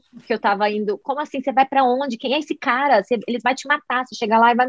Onde é Olo? Ninguém sabia. E eu não sei. Cara, peguei meu visto para ir tipo, no dia e fui. Tá umas, umas loucuras, assim, que eu preciso. Isso foi, na verdade, do visto depois que eu fui morar lá, mas, é, mas assim, tudo na, na loucura. E eu tinha isso, eu tinha meu orientador no Brasil, os orientadores meio bravos, porque eu tinha ido para lá, não queriam que eu trouxesse esse código. Então eu tinha outras coisas assim que eu totalmente botei em compartimentos é, obscuros Diferentes. da minha cabeça e fiquei assim, pá, é isso que eu tenho que fazer. Aí fiz, rodei. Quando eu apresentei os resultados, eles acharam muito interessante que, pô, né, olha, seu modelo tá vendo um negócio ali com o dado dela lá no Rio de Janeiro. E assim, eu acho que também a gente ter dados né? Você tem é como você ter uma carteira cheia de dinheiro, assim. É. Você já chega, você já chega com eles ficam mais interessados porque você está trazendo seu, seus dados e os meus dados que eu estava trazendo eram dados que eu coletei. Eu montei o filtro de ar no topo do prédio lá do, da UERJ, na frente do Maracanã. Filtrei o ar para medir o isótopo que estava vindo da atmosfera e que foi criado Caraca, por raio cósmico. Então, assim, eu aprendi essa parte na UERJ, né, com a galera da radiologia ali. Então, assim, era, era um valor muito grande daquele dado, entendeu? Ninguém mais tinha, só eu tenho. E eu tinha esses dados e eu tinha os dados que eu tinha ido buscar em Angra, em torno da usina de Angra, uhum. eles têm uns, uns filtros lá para monitorar a, radio, a, radioatividade ambiental, para ver se está vazando alguma coisa da usina. Então eu fui lá e anotei na mão, porque eu não podia tirar cópia dos papéis, então eles deixaram eu ir na biblioteca lá, anotei na mão, númerozinho por númerozinho para comparar. Então eu tinha uns dados que ninguém tem. Aí eles falaram: Caraca, Alessandra, e sabe que dá para a gente fazer uma interpretação não olhando para essa relação do Sol do clima, mas olhando para o fluxo do raio cósmico, quanto que chega. Então, daria para fazer um trabalho nessa área, mas aí é uma outra pesquisa. Falei, ah, depois eu vejo isso, né? Aí eles falaram, ó, oh, se você quiser. E aí eu passei mais uma semana trabalhando com eles, eles curtiram que eu estava ali trabalhando com eles. Então, ele, o cara, o diretor daquele grupo, me propôs é, voltar para ficar trabalhando com eles, e ele, mas eles não tinham um pós-doc para me oferecer, tipo assim, de, defende-me fazer um pós-doc. Eles tinham verba para um doutorado. E aí eles falaram: você não quer começar um projeto de doutorado e tirar um doutorado daqui? Porque aí a gente consegue te ajudar né, financeiramente, e, e, na verdade, o doutorado na Finlândia são quatro artigos que você anexa numa introdução. Então, assim, não é a mesma história de fazer uma tese como no Brasil. É, você é. já faz sua pesquisa, publica e é isso que você defende. Aqui também, é, Jonathan, a tese dele foram os artigos e uma introdução. Artigos, então era diferente. diferente. Então, aí, para mim, o que, que significava? Colaborar Mas a tua não foi assim, né, Isabelle? Não, a tua não, foi uma tese. Não, porque é, é de, de, depende de cada escola doutoral. Eu, eu e o Jonathan, a gente não é da mesma escola doutoral, enfim. Entendi. Na dele, mas na, acho que na área, inclusive, de ciências da Terra, né? Porque Jonathan é da, é. da de ciências da Terra e eu sou da, da física, né? É, mudam as regras. E na dele é super é. comum. Várias, várias, quase todos os nossos amigos da galera da climatologia fizeram tese de artigo. É. Ou seja, e, reafirma mais ainda essa coisa de você já estar tá meio que trabalhando, né? Você já é. Já, é, você está sua pesquisa ali. Ah. É. E, e, eu achei interessante porque eu queria, eu precisava mais tempo para passar lá com os caras, para modelar de fato tudo direitinho. E então é, foi uma então o que eu fiz? Eu comecei um doutorado na Finlândia, ainda fazendo meu doutorado no Brasil. Então foi é, no, no último ano de doutorado, eu fui para a Finlândia, eles me deram ajuda de custo porque eu não pude converter minha bolsa em sanduíche, fazer um doutorado sanduíche, porque eu estava no hum. último ano, eu, eu, não tinha, eu não teria seis meses para voltar é, porque na, na, regra do Brasil, você pode fazer um doutorado sanduíche, mas você tem que voltar e ficar seis meses no Brasil antes de defender. Pelo menos era assim na época. E eu não tinha esse tempo, eu tinha que defender tipo em setembro de 2010. Então eu falei, então eles falaram, não, vem, aí a gente já te inscreve no doutorado aqui, você já começa a fazer essa, essa pesquisa e rodar os modelos já em paralelo, fazendo as duas coisas. Falei, tá bom. Então, por isso que minha tese, minha primeira tese, eu escrevi correndo entre um congresso, e porque naquele ano ainda teve um monte de congresso que eu tive que ir no, no último ano, né, fazendo tudo ao mesmo tempo. Então, é, e aí o, e o diretor do meu grupo da Finlândia se convidou para ser banca da minha tese do doutorado no Brasil. Ele Caraca. falou: ah, eu queria ir lá ver sua defesa. E aí eu estava escrevendo tudo em português, porque minha banca era toda brasileira, tive que mudar tudo para o inglês porque o meu cara, o meu cara vinha da Finlândia para e ele se pagou. Ele falou: "Não, eu quero ver a defesa e tal". E o cara é Nossa. um puta cara grande assim também. Então, ou seja, eu tive tudo isso ao mesmo tempo. Defendi meu, doutor, meu doutorado no Brasil. O idioma era uma dificuldade para você nessa época ou você já dominava o inglês bem? Não dominava, não. Se você olhar minha tese, assim, aí vem a cara de pau de novo. O que, que meu inglês é? Meu inglês é o desespero de uma aluna de física que entrou e começou a fazer iniciação científica e descobriu que não sabia ler inglês, porque meu inglês da escola foi aquele inglês de escola que a gente tem, né? Então, uhum. Eu cheguei na, na, na faculdade o Jean-Pierre começou a me dar paper para ler. Ah, você quer fazer iniciação científica? Aqui, ó, pá, pá. E eu, eu vinha no carro, no trânsito de São Paulo, lendo para o meu pai, que meu pai fala inglês. Uhum. E para ele traduzir, mas eram termos tipo Bremsstrahl, é, é, ele não sabia. síncrona do Sol, tipo, eram termos técnicos de explosão solar. E meu pai ficou desesperado, eu chorava no carro, nunca que eu vou conseguir ser cientista. Então, meu pai me pagou é, dois anos de inglês na, é, fora, né, numa escola de inglês. Então foi a, durante a faculdade, foi aquele inglês que eu tenho, aquilo que eu tenho, Gabi. Foi dois uhum. anos de inglês na cultura inglesa durante a faculdade, foi o que eu tenho. Aí saí de lá, não fazia mais inglês, já estava no mestrado, no doutorado, não fazendo inglês, e, e peguei, mandei esse e-mail todo truncado aí de um Google Translator com não existiu o Grammarly? Não, não tinha. Aquele inglês péssimo. Mandei esse SOS Brasil, fui para lá, sem conseguir, totalmente não fluente, assim. Fui com aquele inglês muito ruim, que a gente tem vergonha, mas o desespero uhum. fala mais alto. Então, meti a cara, falei, ah, é isso mesmo. Enfim, e, e lá eu cheguei é, assim, então fiz essa, esse doutorado aí e meu inglês melhorou, porque aí eu tive que trabalhar em inglês. Só melhora o inglês e vira fluente quando você vai, de fato, fazer uma imersão, né? É, e, é, e foi assim. Então, aí fiquei lá, defendi, ele veio para o Brasil, o cara é, participou da minha defesa, e aí a minha ideia era defender no Brasil, voltar para a Finlândia e terminar meu doutorado lá, que eu tinha financiamento. Só que eu apliquei, e aí tinha o ex-marido, lembra disso, né? Uhum, meu ex-marido. Tá, aqui, tá nessa caixinha lá. Muito puto, porque eu, tava, eu tinha ficado seis meses na Finlândia, né? Aquele 2010, no começo de 2010. E ele achando um absurdo, que mulher é essa, marido nenhum aguenta isso, tá, tá, tá. Aí eu tentando ajudar ele, enfim.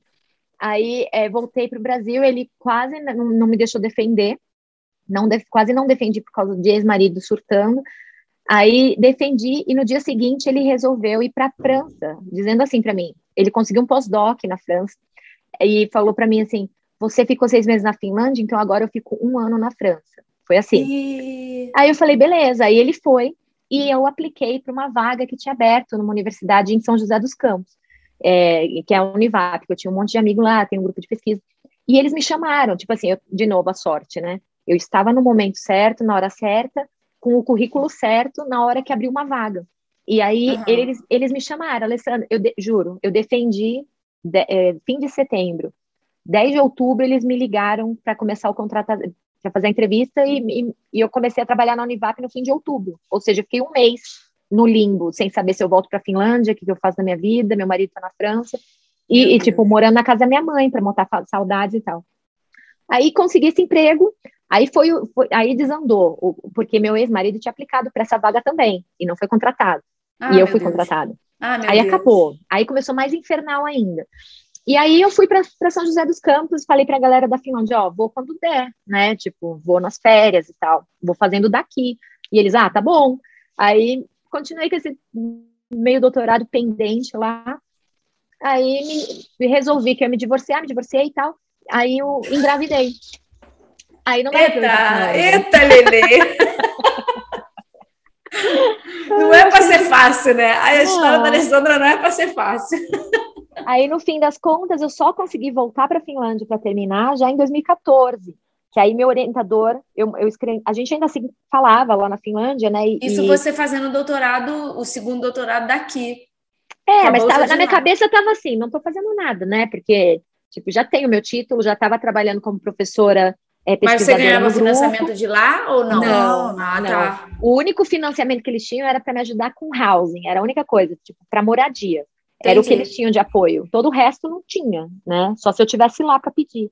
Então eu não estava recebendo nada, mas eu escrevi para o meu orientador e falei: "Ah, tô tendo uma ideia aqui, ó, se a gente fizer essa análise e tal para mais um artigo, né? Porque naquela em 2014 eu só tinha dois artigos, desses quatro que eu precisava para ter uma tese na Finlândia, eu tinha dois. Aí o cara falou, Alessandra, eu ganhei um centro de excelência na, na Europa, você tem que vir agora que eu consigo te pagar um auxílio. E aí ele falou, vem agora, você consegue uma licença? Aí briguei com o reitor da universidade, tá, tá, tá, para me dar uma licença não remunerada.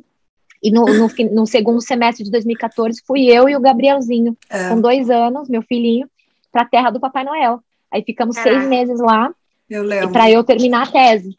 Aí terminei. E ganhou tá. o segundo doutorado, hein? Nossa, que história longa, Lê. É longo, gente. É, a gente podia ficar aqui conversando o tempo inteiro.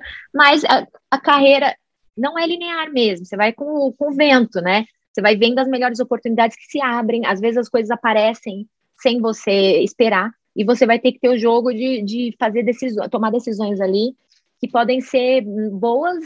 É, eu não vejo assim como ser ruins, porque na verdade a gente vai achando o caminho, é meio que você vai cavando ali na hora, né? As oportunidades. Então, Nesse meio tempo, conheci meu atual marido, que é americano, e ele começou, a gente começou a pensar de eu vir para os Estados Unidos. Então, comecei a escrever para pós-docs, comecei a procurar outras coisas aqui. Aí vem a questão do networking de novo, né? A importância de você ter colaboradores. Eu não tinha nos Estados Unidos, então, os primeiros anos que eu passei aqui foram mesmo estabelecendo redes, né? Quem que vai conseguir publicar com você, quem que vai escrever projeto com você, até de uhum. fato a gente assentar. Eu sinto que agora na, na véspera dos meus 40 aí, né? Tô, vou fazer 39, mas agora Caraca. eu sinto que, tipo, tô na linha de pesquisa que eu quero, agora eu tô num grupo que eu quero, moro onde eu quero, tipo assim, parece que agora as decisões foram de fato acertadas, assim, não tô sendo, não me sinto mais sendo jogada pelo vento acadêmico para lá e para cá, sabe, assim, é, eu, eu, eu, tô, eu tô onde eu queria estar, tá, assim, a gente veio para essa Entendi. cidade de Boulder, não só porque é, é muito, tem muitas oportunidades, mas porque a gente queria morar aqui, a gente falou, ó, a gente vamos para lá, eu vim para cá sem nenhum emprego que pagava, vim com uma filiação. Falei, não, eu quero morar lá, quero criar meus filhos lá, é ali que eu quero as escolas e tal. Então, o John também concordou, a gente veio para cá. E aí eu comecei a aplicar para posições e consegui o emprego que eu tenho hoje, na, nesse grupo que trabalha para a NOAA. Que maneiro. E a área é muito diferente da área que você começou? Não, é a mesma Não, porque é a área da física espacial. Então, assim, na física espacial, a gente pode trabalhar com a alta atmosfera da Terra até os confins da heliosfera, que é essa, esse espaço em torno do Sol, que é dominado pelo Sol. Então, tudo que acontece aqui dentro de processo de plasmas, é, ondas e não sei o quê, e interações, reconexões e acelerações de partículas, todos os processos físicos que acontecem nesse espaço é de estudo do físico espacial. Então, eu tive um overview na, na formação, no mestrado e doutorado, né? comecei no Sol, olhando para o Sol na Terra, aí na baixa atmosfera, na, na ionosfera, não sei o quê. Depois eu fui para a Finlândia, olhei para modulação do Sol desse fluxo de raio cósmico, ainda assim era dentro da heliosfera, e a, e a interação desse raio cósmico com a atmosfera.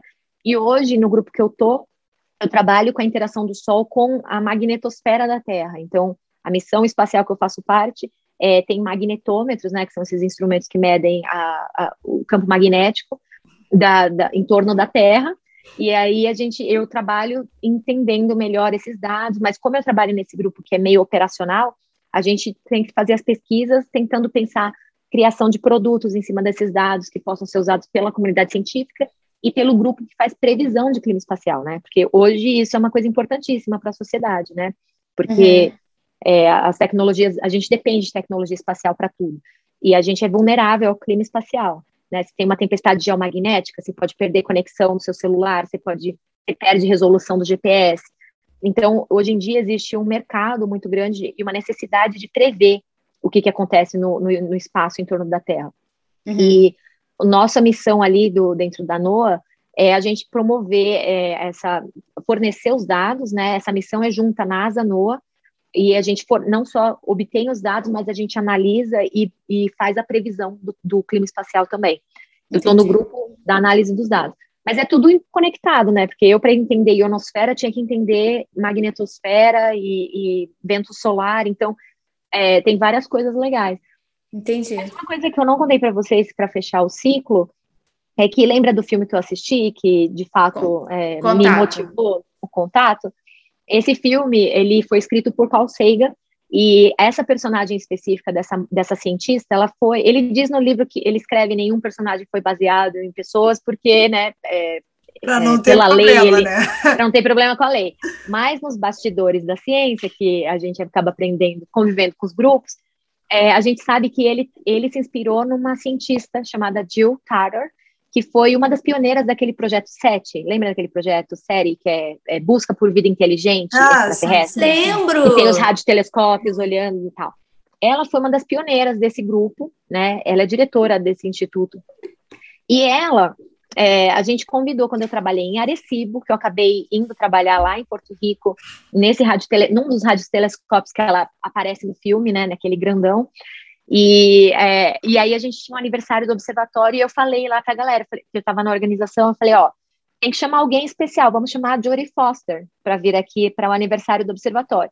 Aí o, o, o cara que era o chefe do telescópio, que trabalha lá desde a década de 70, ele falou, ó, eu não tenho o telefone da Jodie Foster, mas eu tenho o telefone da Jill Carter. Ah. Aí a gente, ah, então ela veio para o observatório, eu conheci a inspiração do Sagan para escrever a personagem que me inspirou. Ah, e, e a, ai, que lindo! A, assim, o, a vida da Alessandra parece um filme de Hollywood. Isso foi muito legal. Isso, porque aí eu conversei com ela ali, porque eu fui buscar lá no aeroporto e fui conversando. Eu estava com muitos problemas de é, dentro do observatório, trabalhar nesse observatório foi muito foi um sonho, mas foi traumático para mim demais.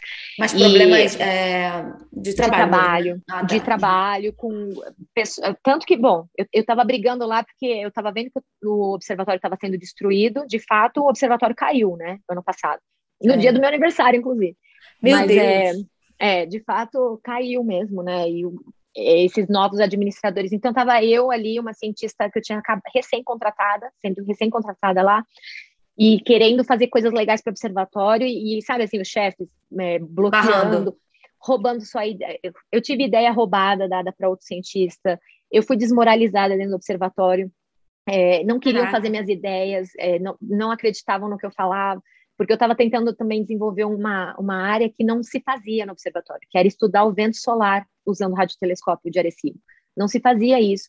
E eu descobri que tinham sido feitos experimentos observando uns quasares distantes viam como que o sinal cintilava quando passava perto do Sol, então dava para estudar é, flutuações de densidade no vento solar e tal. E eu estava tentando fazer esses experimentos, ninguém queria fazer, ninguém acreditava em mim, ninguém queria me ajudar a fazer a operação. Então, assim, eu passei por um tempo, foi muito danoso, assim, para minha, para minha autoestima científica, a uhum. bem da verdade, porque você, o Observatório de Arecibo é isolado numa ilha, né, numa montanha, tem 100 pessoas lá, então você fica tipo um Big Brother uhum. intensivão, e as pessoas te minando tua autoestima, ser é a minoria. Então, assim, foi, foi muito traumático. E eu lembro que quando a Jill chegou para a cerimônia de aniversário, e eu fui lá encontrar com ela no aeroporto, eu contei tudo para ela que estava acontecendo lá. E ela, ela e a gente conversou sobre essas né, dificuldades de, de mulheres trabalhando em observatórios isolados, porque ela passou por muitas coisas absurdas assim. E ela me escreveu um e-mail lindo depois falando, pedindo desculpas, por não ter feito mais, por não ter tido a, a, a percepção de, de, precisamos resolver esses problemas para as mulheres que estão chegando, porque eu uhum. enfrentei esses problemas de descredibilizar sua ideia e tal. Ela passou por isso muito. Tanto Caramba. que mostra no filme. No filme uhum. mostra o cara roubando o crédito do trabalho dela, ela sendo, é, né, sofrendo bullying até acadêmico, assédio, né, e tal. E, e isso eu passei também. Então, assim, ela, ela falou para mim que na época, no, no carro, ela falou para mim assim, Alessandra, a maior parte dos problemas que a gente encontra na academia, a gente não tem poder na hora de resolver aquele problema. Então é como você está caminhando, tem uma pedra no seu caminho. Você não tem força para tirar aquela pedra da posição que você está, na hora que tá uhum. você está sofrendo aquele bloqueio. Então você tem que aprender a ir por outro caminho. Então você vai, uhum. a, a, né? Você desvia da pedra, desvia da pedra e passa. Quando você estiver lá na frente, você olha para trás e tira a pedra. Ela falou isso para mim. Nossa, muito boa essa analogia. Muito, muito boa. Isso. E eu levo Porque a gente, assim, pessoalmente, eu tenho, eu acho que eu me identifico um pouco aí com a tua, tua personalidade. De, de querer ficar quebrando a pedra, né? Porque a gente quer fazer um túnel e passar no meio da pedra, né? Enquanto é. a gente ainda está caminhando. É. Então, muito bom esse negócio de, de e é difícil. dar um entorno porque... e depois voltar para tirar pedra. Porque é você que está sendo parada, Porque, é, em geral, é. essas pedras são muito grandes no começo da vida, a, da sua profissão. Você é recém-doutora, né? É ali que vão as, pedras maiores estão, entendeu? É ali, né? Tá, mas e... nesse caminho, será que a gente não pode meio que se se perder, assim, porque é muito difícil isso, assim, muito. assim, ah, vou escolher um outro caminho para dar a volta. Muita se perde. Mas será que esse escolher outro caminho não é ir contra o que a gente acredita, sabe? É, assim, entende? É isso que a gente é isso que a gente não vê a, a, a, big picture na hora, né? Porque na hora a pedra é grande, então você vê só uma montanha na tua frente e você acha que se você desviar, você se perde, né? E, e tá errado, porque meu caminho é aqui.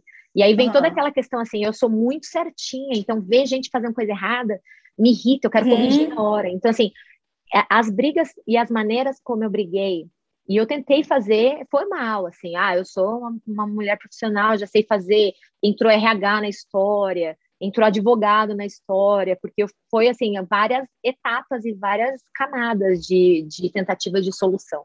Uhum. E eu perdi. Por quê? Porque eu não percebi como sair de forma esperta daquela situação. Então, uhum. eu não consegui ver é, que a gente precisava se unir, por exemplo. Todas as mulheres do observatório, muitas passaram, assim, todas foram embora. Meninas fazendo pós-doc, traumatizadíssimas, e a gente só se deu conta que todas nós estávamos passando por aquilo depois que a gente passou por aquilo. Que na hora, porque na hora a gente estava tentando, a gente achava que era só com a gente, é só comigo uhum. que está acontecendo isso. Então, eles invalidaram as nossas vozes porque eram vozes individuais. Embora a gente estivesse reclamando das mesmas coisas, é, é fácil você, você né, calar uma Isso voz. é uma bela estratégia, né? De, né? de Isso que eu falo, assim, uma força de baixo.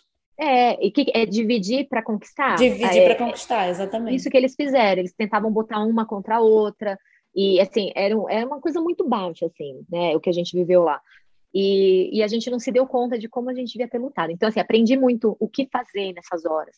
Também aprendi a, a assim, encarar o negócio de forma pragmática. É, aqui uhum. eles têm a expressão iris what it is. Uhum. É o que é, entendeu? Então, assim, não é o do jeito que eu queria que fosse, não é como deveria ser, é isso. E enxergue a coisa como ela é. Então, assim, se eu não tenho, se eu não estou na posição que eu posso mudar aquela condição, é, aqui eu vou precisar descobrir como fazer meu trabalho de uma maneira que aquilo não me pare. Eu acho que de forma importante, uma outra característica para a gente ter sucesso na carreira acadêmica é não parar você tem que ter a, a grande visão de que eu preciso passar. Esse é o teu uhum. objetivo naquela hora, eu preciso passar por isso. Então, assim, como que eu vou passar por isso sem impactar a minha carreira nesse momento, de, ou minimizar esse impacto, né, da melhor maneira? Porque, uhum. no fim das contas, a gente tem maiores ferramentas e condições de tirar a pedra se você já passou por ela. Porque uhum. aí, quando você passou, a pedra parece menor, você está mais forte, você está mais, mais sênior, você uhum. tem mais ferramentas, as pessoas já te reconhecem mais. Então, ou seja, no período que eu estava em Arecibo, ao invés de eu focar, não, vou publicar meus artigos, olha, eu tenho ainda, eu fiquei tão traumatizada que eu não consigo trabalhar nos meus dados até hoje. Eu não publiquei Caraca. ainda aqueles dados, porque, porque aquilo me afetou pessoalmente, assim, eu fiquei num grau, num grau tão louco de, de psicológico, sabe? Que eu queria largar tudo, uhum. queria é, trabalhar na sorveteria do bairro, sabe? Tipo, não, não me via mais, achava que eu não, de fato não era. Então, assim, é deixa, é muito fácil. Assim, deixa eu fazer uma pergunta. Você acha que isso, de fato, era um preconceito contra mulheres especificamente, que acontecia só ali? Ou isso é geral dentro da ciência, assim, é, esse preconceito com mulheres? Eu acho que é, não, não foi assim, ah, eu vou fazer delas um alvo porque são mulheres. A questão é, porque sou homem e estou nessa posição de, de poder, eu consigo te calar muito fácil.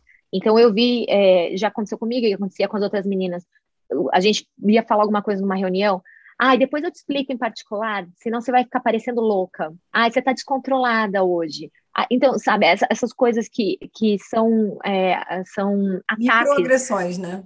Microagressões de gênero se amplificam. E o problema de observatórios específicos é esse: são poucas pessoas, é um grupo muito pequeno de gente isolado trabalhando. Sim, então, assim, entendi. aquilo vira teu mundo.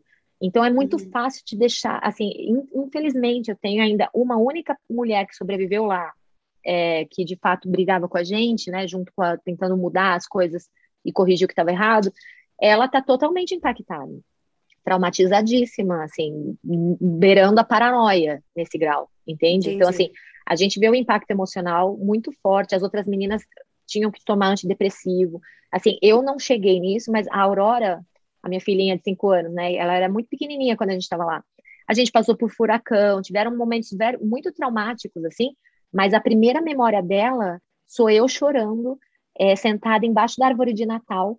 E ela, até hoje, ontem mesmo, ela perguntou: lembra que você chorou embaixo da árvore de Natal? Isso foi. Ela tinha um ano e meio, dois. Caramba! Porque, ela, porque eu tava, eu vinha tão assim, deprimida Exausta. do trabalho, e aí eu montei uma árvore de Natal, acho que era outubro. Eu falei, eu preciso de alguma.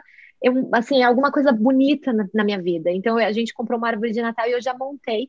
E eu lembro de começar a chorar. E ela lembra disso. Então, assim, para você ver a atmosfera que era a minha vida. Assim. É, era muito, entendi. muito triste.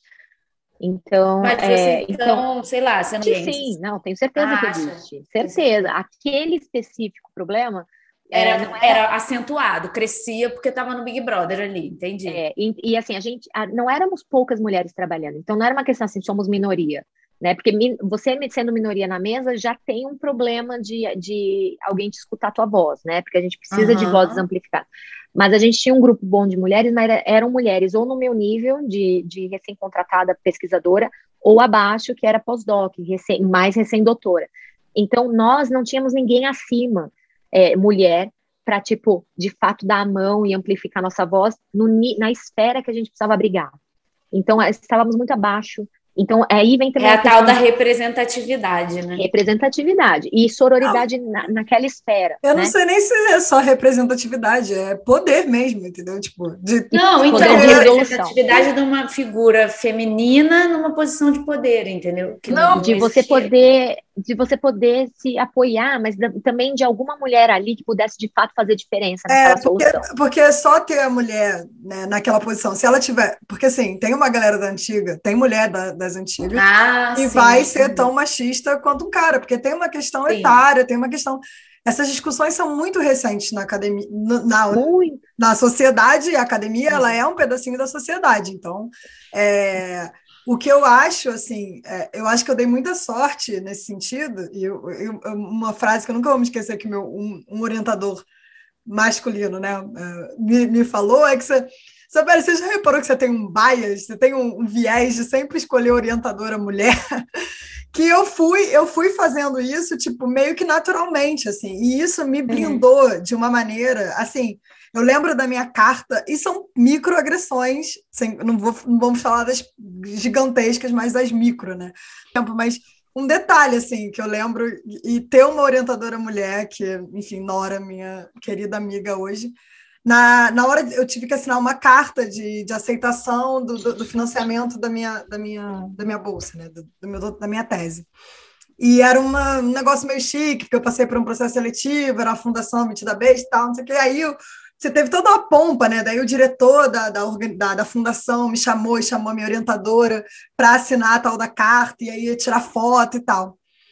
E tava tudo no masculino na carta. Hum. E ela foi riscando, ris por ris, e botando her em cima. E ela falou: é, Você quer que a gente assine assim ou você vai escrever uma nova?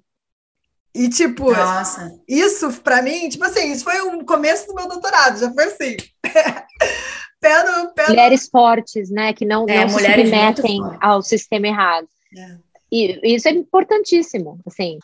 A orientadora que eu tive de mestrado era uma mulher. Não sei se foi bias, como a Isabelle falou, se foi uma tendência. Eu acho que não, porque eu fui meio que jogada de sei lá, me, me encaminharam para ali, e quem me encaminhou para ele foi um homem. Então, eu tinha uma relação boa com o um homem dentro da, das ciências, da carreira acadêmica, né? Que tinha sido meu professor na UF. Mas ela era, sim, uma mulher forte. Ela era essa mulher forte que vocês estão falando aí. Então, provavelmente, ela pode ter passado por muitas coisas, assim, que me blindou de muitas coisas e me proporcionou estar nesse lugar. E na, na profissão também, assim, eu tive chefes mulheres, né, quando eu trabalhava na Petrobras, que claramente, assim, tiveram que se masculinizar para é. conseguir chegar em posições que conseguissem dar é, representatividade para as mulheres, assim, né? voz para as mulheres. Então. E, e, e, mulheres, quando a gente fala mulheres, a gente tem que lembrar que são, somos muito diferentes entre a gente. Temos sonhos diferentes, realidades Exatamente. diferentes. Né? A gente vem de, de lugares diferentes, bagagem. Então, assim, também é, é por exemplo, quando tentavam invalidar, porque eu tinha filhos, por exemplo, então tinha questões de mães, mas eu tenho essa amiga que é indiana que tá lá, que não, não é casada, não tem filhos. Então, assim, é, às vezes ela achava, ela mesma se ofendia, porque eles, eles reduziam a problemática de gênero à questão da maternidade, que não é a uhum. realidade de todas nós. Não então, é. assim, a, quando a gente fala de uma, de uma de um grupo, né, a gente precisa lembrar que dentro desse grupo a gente é diferente também. E a questão, a, o problema maior é essa não diversidade nas esferas de poder que ainda é. existe na academia. Então, assim, ainda a maioria dos chefes são homens brancos. Então, assim, a maioria dos chefes de laboratório são homens brancos.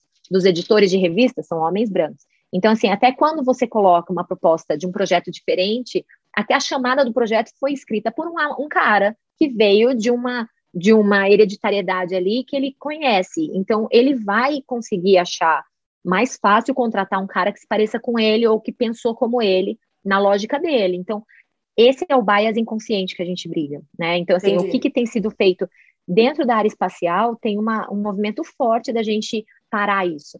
Então, não são só treinamentos de, de bias inconscientes, são é, estruturas mesmo, eles estão colocando ferramentas dentro das análises de projeto, forçando a presença de diferentes pessoas dentro das esferas que escolhem as coisas de promoção. Dentro da NOAA existe uma preocupação muito grande com isso. Então, assim, o meu, o meu chefe, ele contratou, todas as novas contratadas são mulheres. E, e assim, eu sou a mais sênior de todas nós. Então, as outras são mais novas. Então, assim, a gente, ele está tendo uma dificuldade de entender também que, que a gente precisa, o que tipo de linguagem a gente precisa, como que elas sentem a vontade de dizer que não sabem, que esse é um grande problema da mulher Sim. na academia. A gente não diz que não sabe, a gente vai lá, se ferra, vira à noite e não, e não admite, porque a gente, a gente sabe que isso vai impactar negativamente a maneira como a gente é vista, né? E a gente não quer ser problema, a gente se submete a condições que a gente não devia. Então, assim, o cara que vai lá e briga, é, ele tem um temperamento, né? Ele vira um ícone ali, ah, aquele cientista é muito temperamental, tal. A mulher é louca, a mulher é aquela mulher briguenta, ninguém já fica marcado.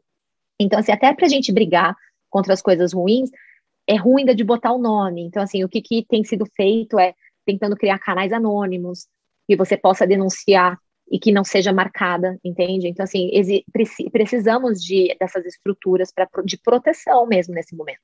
E isso tem sido feito, né? Lembra que eu falei que eles não queriam fazer meu experimento? Eu peguei e falei, quem que é o cara mais, assim, é, reconhecido dessa área? É esse velhinho. Convidei o velhinho para vir para o observatório, para repetir tudo que eu tinha dito dentro da sala de controle, aí sim foi aprovado meu, minha observação. Então, contratar esse velho no meu lugar para fazer. Pra, então, como que não tinha dinheiro? Então, assim, Caraca. assim, é, isso é inclusive legal. Mas é. Mas so, e aí passei por tudo isso, e aí quem me deu a mão? Uma colega daqui de Boulder me deu a filiação. E é, ela é uma mãe, ela é uma super pesquisadora na física solar. E eu o que, que eu fiz quando eu fui saída né, do observatório, porque eu não fui demitida, eles simplesmente não renovaram. E eu peguei e mandei um e-mail para algumas pessoas que eu sabia que poderiam me ajudar a estabelecer uma filiação para eu pelo menos continuar trabalhando, né? Uhum. Escrevendo meus projetos e tal. E eu escrevi para ela, inclusive, e ela na hora me deu a filiação. Então, assim, ela. E depois, quando eu vim para Boulder, por essa decisão pessoal, é aqui que eu quero morar e, e eu vou vir para cá, saí de Porto Rico, vim para cá.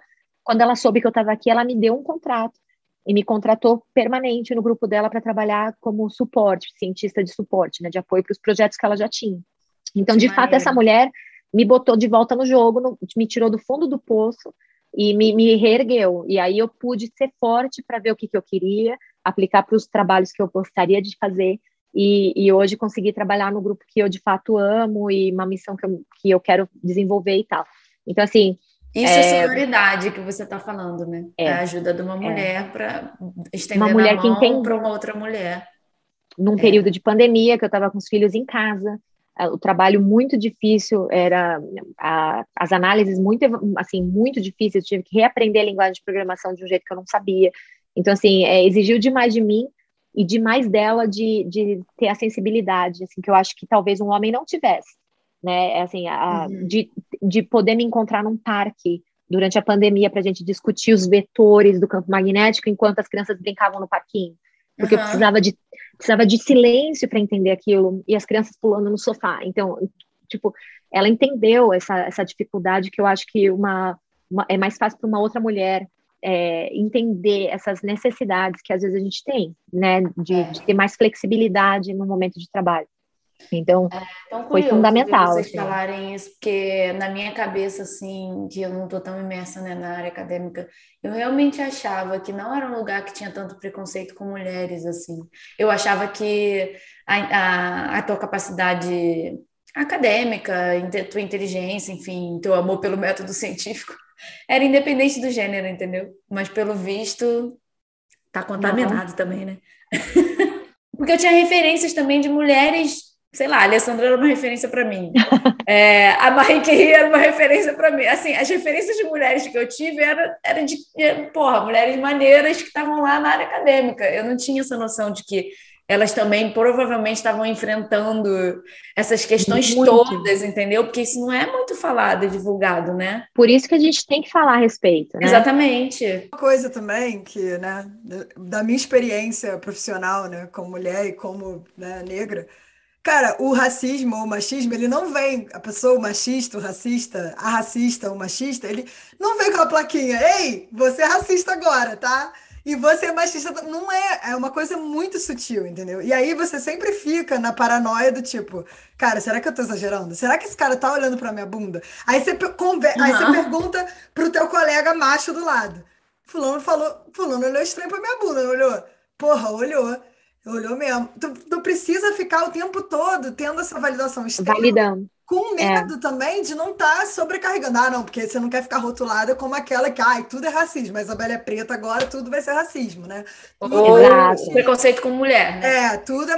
machismo, é. entendeu? Então, assim, cara, realmente é. é Muito real isso.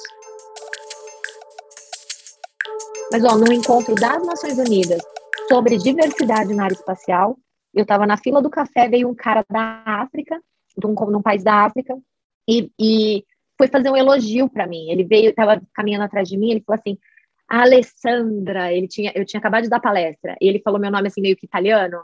Uhum. Alessandra, tem que ser uma italiana para ter assim, ó, esse shape. Tipo, falou da minha bunda, né? Fez um, um tipo um corpo de violão. E eu eu tava num. Gente, ela tá fazendo, ela tá fazendo com as mãos. Eu tô fazendo com as mãos. Vocês não estão vendo, mas... Ele fez assim, Alessandra, italiana, tem que ter mesmo essa visão. E ele falou assim: é, eu tô feliz de caminhar atrás de você. Meu ele fez um Deus! sorrindo, ah. sorrindo. Um cara de terno. Ai, ai, ai, eu adoro não era velho, não. pra dar voadora. Ah, não era velho? Que cara não era velho. Então. Era um cara novo, bonitão, assim, tava vindo na, na comitiva de um, de um país africano, que eu não me lembro qual era, e, e ele todo de gravata, com, com o brochinho do país, Sim. da bandeira, uhum. representando o país num encontro nas Nações Unidas sobre diversidade na academia, na diversidade na área espacial. E ele me fez um comentário sobre meu corpo, como um, um tom de elogio, elogioso, brincando, né? E eu, na hora, não ah, soube normal. o que Nossa, dizer. eu fiquei sem palavras. E eu olhei para as outras, para as outras mulheres que estavam comigo, todas lutando, todas todas mulheres ali mentoras dessa dessa rede de mulheres nas ciências e tal.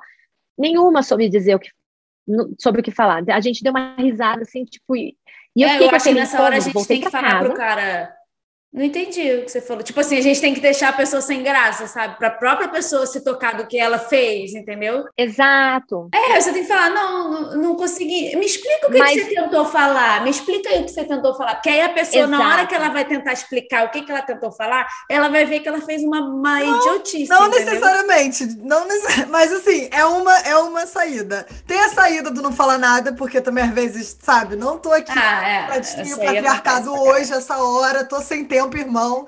Passa outra Mas... hora, né? Mas tem, cara, acho que quando isso vai passando, tem situação também que você tem que falar, foda-se, vai, não vou, essa alma aí tá Não, mas ó, que que a fez? questão é, se a gente, aquilo me pegou de surpresa, eu não, eu não estava preparada para receber um, um, comentário naquele lugar, naquele dia. Não tá. Se eu tivesse num congresso de, de física, eu ia estar tá preparada para ouvir qualquer coisa, questionamento sobre minha carreira.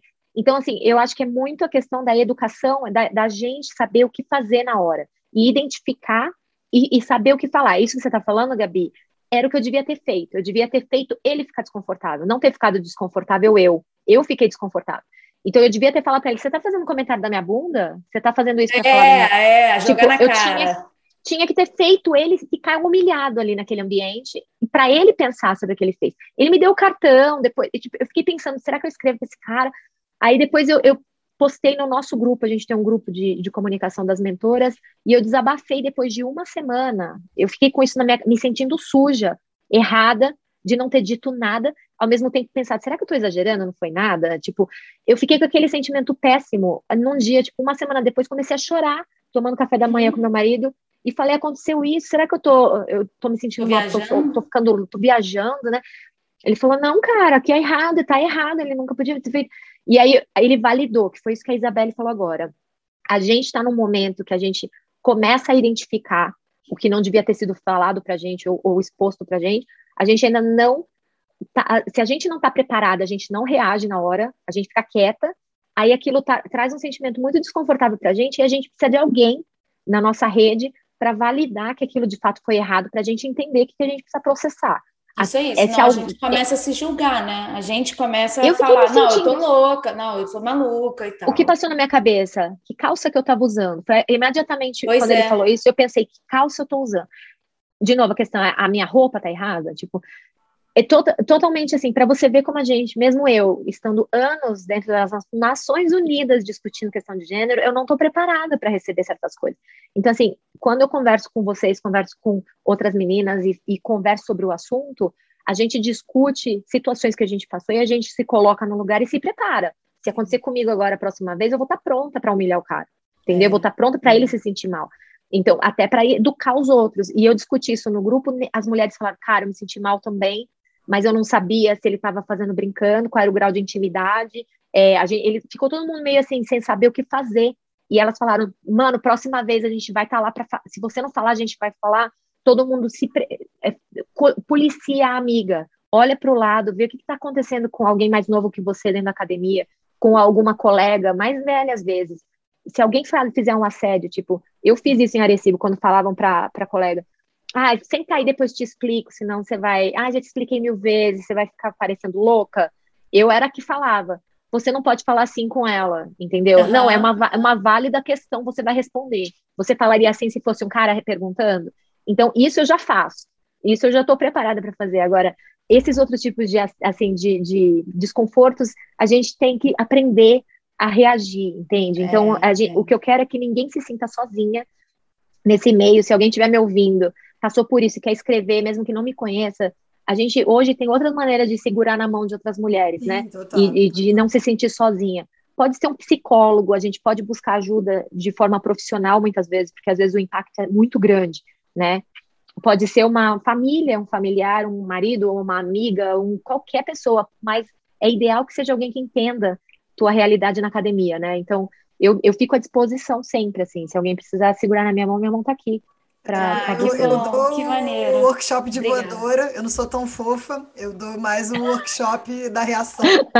Mas eu acho que, cara, é, é, muito isso que você falou também, do, do lance da, da de estar, tá, você pega de surpresa tem uma coisa também que você também não vai ficar elaborando. Tô lá tomando banho de manhã. Ah, se hoje alguém falar da minha bunda, o que, é que eu vou responder? Né? Você, já, você, já, você já pensou na calça, aí, aí testa se você abaixa. Ah, e se eu tiver que apertar um parafuso, a calça vai aparecer, o cofrinho, não sei o quê. E, e se é. abaixar a blusa, porque isso tem todo o momento de pensar a roupa que você vai para o laboratório, né? Que já é. eu acho que nunca vi meu, meu, meu namorado, meu companheiro, pensando a roupa que ele vai para o laboratório para além do fashion. Não. Né? Eu penso pro o que, que vai mostrar do meu corpo, né? Isso já é uma é. coisa que a cientista passa muito, muito frequentemente. Muito. E tem a culpa de não ter dado a resposta, porque eu tenho uma amiga que passou por muito. uma situação. É, o que a Lê falou, exatamente o que a Lê Passou falou. por uma situação bizarra dessa de trabalho e ela veio me contar. Tava eu, ela e o, e o, e o, e o namorado. E a gente falou, e você não falou nada. E, e eu mesma, né, também, é, calejada aí de, de, militância, de um monte de coisa, falei, e você não falou nada, você não deu a voadora, você, você só riu, você só ficou sem graça, você tinha que ter. E aí depois, assim, eu falei, não, cara, não, tudo bem. Aí eu, eu me dei conta que o, o namorado também começou a meio que, né, dar uma, uma bronca. A gente começou a dar uma bronca nela dela não ter reagido.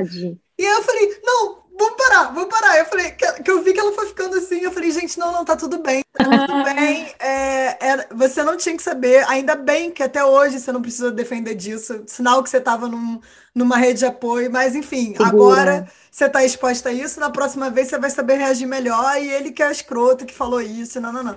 Mas até essa coisa de querer dar, porque é um pouco o backlash da, da militância, da lacração, que eu falei antes. É. Né? De você ter que ter a resposta, de você ter. É, que... eu, sou é. Da, eu sou da linha da Alessandra, assim, eu já fiquei algumas vezes sem resposta para dar. Aí, uma semana depois, comecei a chorar sobre aquela situação. Eu já passei muito por isso, principalmente essa, cara, essa minha cara rosada ajuda a eu parecer ainda mais, menos voadora, como a Isabela é. diz. Eu realmente não sou uma pessoa voadora.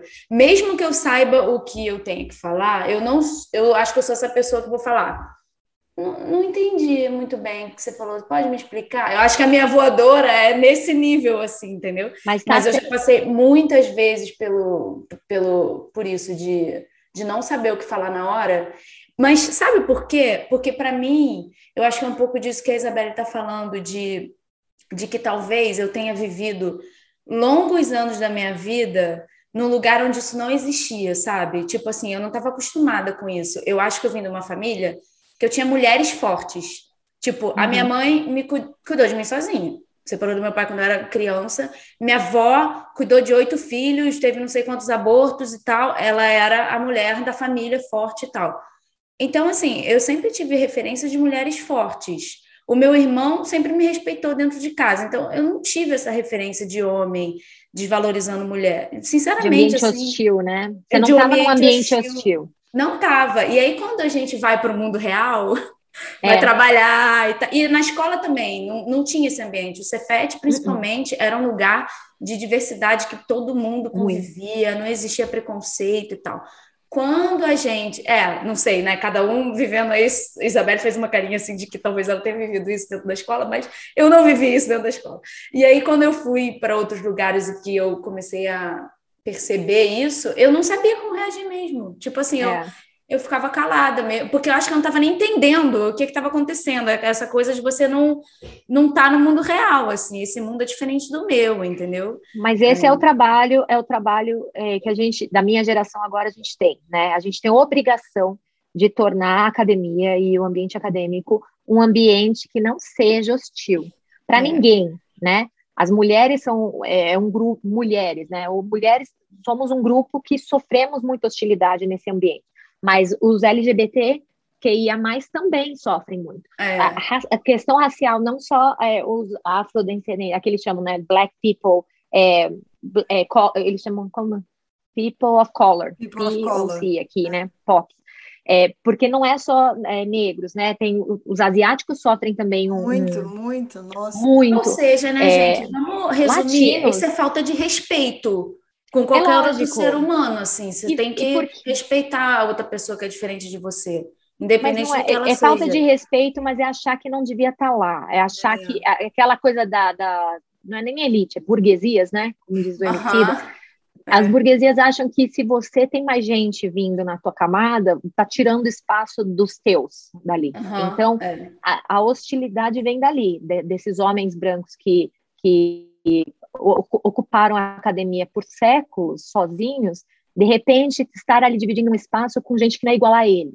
Então, assim, uhum. isso torna um ambiente hostil é, existem todas essa coisa mais histórica, estrutural na academia, que é problemática, que a gente vai mudando, né, e, e espero que com uma velocidade maior, mas existe mesmo dos pares essa hostilidade. Então, é nosso dever tornar o ambiente é, seguro, que a gente se sinta segura nesses ambientes, né? E como a gente reage, realmente é uma questão da gente conseguir prever um pouco, ouvir as outras, para saber e quais são essas hostilidades, porque é o que você está falando, Gabi. Você não viveu nenhum tipo de discriminação ou não sentiu, não se sentiu discriminada no Cefet. A Isabelle teve uma outra vivência dentro, é. né? Então, é, a, gente, a gente quando dá a mão e, e, não não fica isolada num grupo de iguais ali, né? De mesma veio da mesma background e tal. A gente acaba ouvindo histórias de coisas que a gente nunca passou por isso. Ou talvez então, eu não estava é... nem entendendo, né? Que eu estava vivendo. Às vezes eu passei por alguma situação e não entendi que aquilo era um preconceito. Pode ser isso também. Muitas vezes a ficha vai cair anos depois. A gente está falando de é. chorar uma semana depois, mas às vezes a ficha cai muitos anos depois. A gente fala, cara, olha o que me falaram naquele dia. Exatamente. Como que eu passei por isso? eu passei por coisas, tipo, na faculdade, do professor falar, ensinando ótica, aí eu era a única menina da sala, ele falou, abre aí sua bolsa. Aí eu, pra que minha bolsa? Ele queria um espelho. Aí ele falou, aí ele começou a procurar na minha bolsa, falou, cadê seu espelho? Eu falei, eu não tenho espelho na minha bolsa. Aí ele, como não? Toda mulher tem uma necessaire. Eu falei, eu tenho uma calculadora HP, você quer? Eu falei pra ele. E na hora eu falei, mas porque eu já não gostava daquele cara. Então eu falei meio que ríspida, assim. Mas com o tempo também, Isabelle, a gente vai vendo que é, com, com a gente não precisa ser agressiva, porque às não, vezes a não. agressividade da, do retorno faz Vai gerar mundo, uma agressividade de, de Não, tréplica. mas a, a, voadora ela de... é justa, rapaz. É. Uma, uma, e a voadora, o objetivo da voadora não é você descredibilizar a pessoa, humilhar a pessoa, porque eu não quero, eu não quero machucar a pessoa que está me machucando. O meu objetivo é ela ter um pouquinho da noção de quão absurdo foi o que ela falou. Sei lá, uma situação que aconteceu em duas semanas. A gente estava numa mesa de tomando cervejinha depois do, do, seminário, sabe? Aquela coisa. Tá todo mundo muito feliz que agora pode ter seminário, não, não, não, não. Aí tá um senhor, homem branco, hétero, né, europeu, todo, né, cheio de si, todo entitled de toda a sua majestosidade, vira pro seu colega, homem branco, né, do meu, um pouquinho mais jovem, né? Seu colega do clã, o seu colega do clã. Ela acredita que tem, tem gente, tem, tinha uma aluna, ainda fez questão de falar o gênero, né? Que não sabia o que era um módulo de número complexo. E na engenharia, fazendo engenharia, não sei o que, fazendo quântica, não sei o que, e, e não sabe o módulo de. E aí ele falou isso pro colega dele, né? E o colega dele, eu, eu tava na conversa, não, eu só tava do lado dele. E aí o colega dele achou, me, quis me convidar para essa conversa, ah, vamos ir juntos. E aí, o que, que ele falou? Ah, mas eu acho que tem pós-doc que não deve saber. Isabelle, você sabe o que é um módulo de número ah, complexo? Não. mas olha só, você acha que ele é, ele estava realmente Tá vendo como a gente, a gente tem dúvida do que está acontecendo? Olha isso, gente. É. É, você acha que ele estava sendo preconceituoso com o fato de ser uma aluna do gênero feminino? Com certeza. Não sei, não sei, não sei mas ele perguntou para mim. Tinha Eu outro cara do lado dele, tinha um cara na frente dele, mas ele olhou para mim e, de, e, falou comigo. Mas as outras pessoas também eram do pós-doc? Eram, outros, outros, ah. outros pós-doc. Tinha um outro pós-doc é, do lado. Gente, tá vendo? Eu, Aí, eu, dúvida, eu não tomei, eu não tomei, cara, eu não vou, eu não vou falar, eu vou falar, ei, vocês estão sendo racistas, não, óbvio que eu não vou fazer isso. Aí ele falou, ele falou, você sabe, Isabel, você sabe o que é o número? Eu falei, ainda bem que eu sei, né, senão ia ficar chato pra tu. Aí, aí o cara, o cara. A Isabela é cômica, a Isabela é cômica. Aí eu falei, ia ficar chato, né, se eu não soubesse, né? Primeiro que vocês iam, ter, vocês iam ter me contratado sem saber isso. E aí agora você ia ficar constrangido de descobrir que eu não sei na frente de todo mundo, você ia me desmascarar. Olha só, cara! Aí ele ficou assim. E esse cara eu já tinha ranço dele, porque ele tinha feito uma piadinha de pós-doc ser escravo. E aí eu falei assim. Aí eu, eu não gosto. Eu falei, eu acho que a, essa palavra não devia ser usada para para a gente achar Quem graça das coisas, né? É. Então, eu já tinha, eu já tinha um rancinho dele, mas assim, eu, eu não falei nada, eu só eu, eu vou na, no cômico. Ele não ficou puto comigo, porque eu também não quero despertar a agressividade dele, não. Só quero que ele fique um pouquinho, sabe, um pouquinho desconfortável. Que ele pense, né? Que ele, que pense. ele pense. Mas, mas você poderia ali, é, se você tivesse abordado a questão do. Você está querendo dizer que nenhuma mulher pós-doc ou nenhuma mulher academia está sabendo isso? Tipo, existem algumas maneiras é, que você poderia. Você poderia ter dado um soco nele, mandado ele cagar ou ser agressiva. Dependendo da reação que você tem, você fez brincando ali e, e respondeu meio que para ele, mas será que ele parou para pensar no que ele fez? Ele não deve ter percebido o que ele fez. Então, assim, Depende da tua intenção. É o que você falou. Todo dia a gente quer ficar educando não. macho velho? Não, né? Não. Mas assim, aquele é teu grupo de pesquisa. Será que esse não é um debate que deveria ser levantado? Então, é. se você. Não, não estou falando que você fez nada errado. eu só estou levantando assim, sim, sim, a, sim, a questão da gente avaliar, avaliar o que, que a gente, como que a gente quer fazer. E o que eu tenho aprendido é, com, com o tempo mesmo é que as maneiras melhores da gente se colocar é a gente precisa ter muita informação sobre a questão.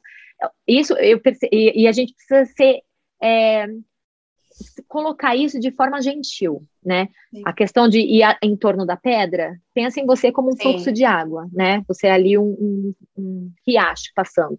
Você não precisa bater com força ali, né? Você vai des, desviando, desviando, né? Você não vai ter o tempo de ficar água mole em pedra dura, não é isso que eu quero dizer, mas, por exemplo, eu fui dar uma palestra no ITA, esses dias. Então, criando lá um grupo de física espacial. O ITA é majoritariamente masculino, né?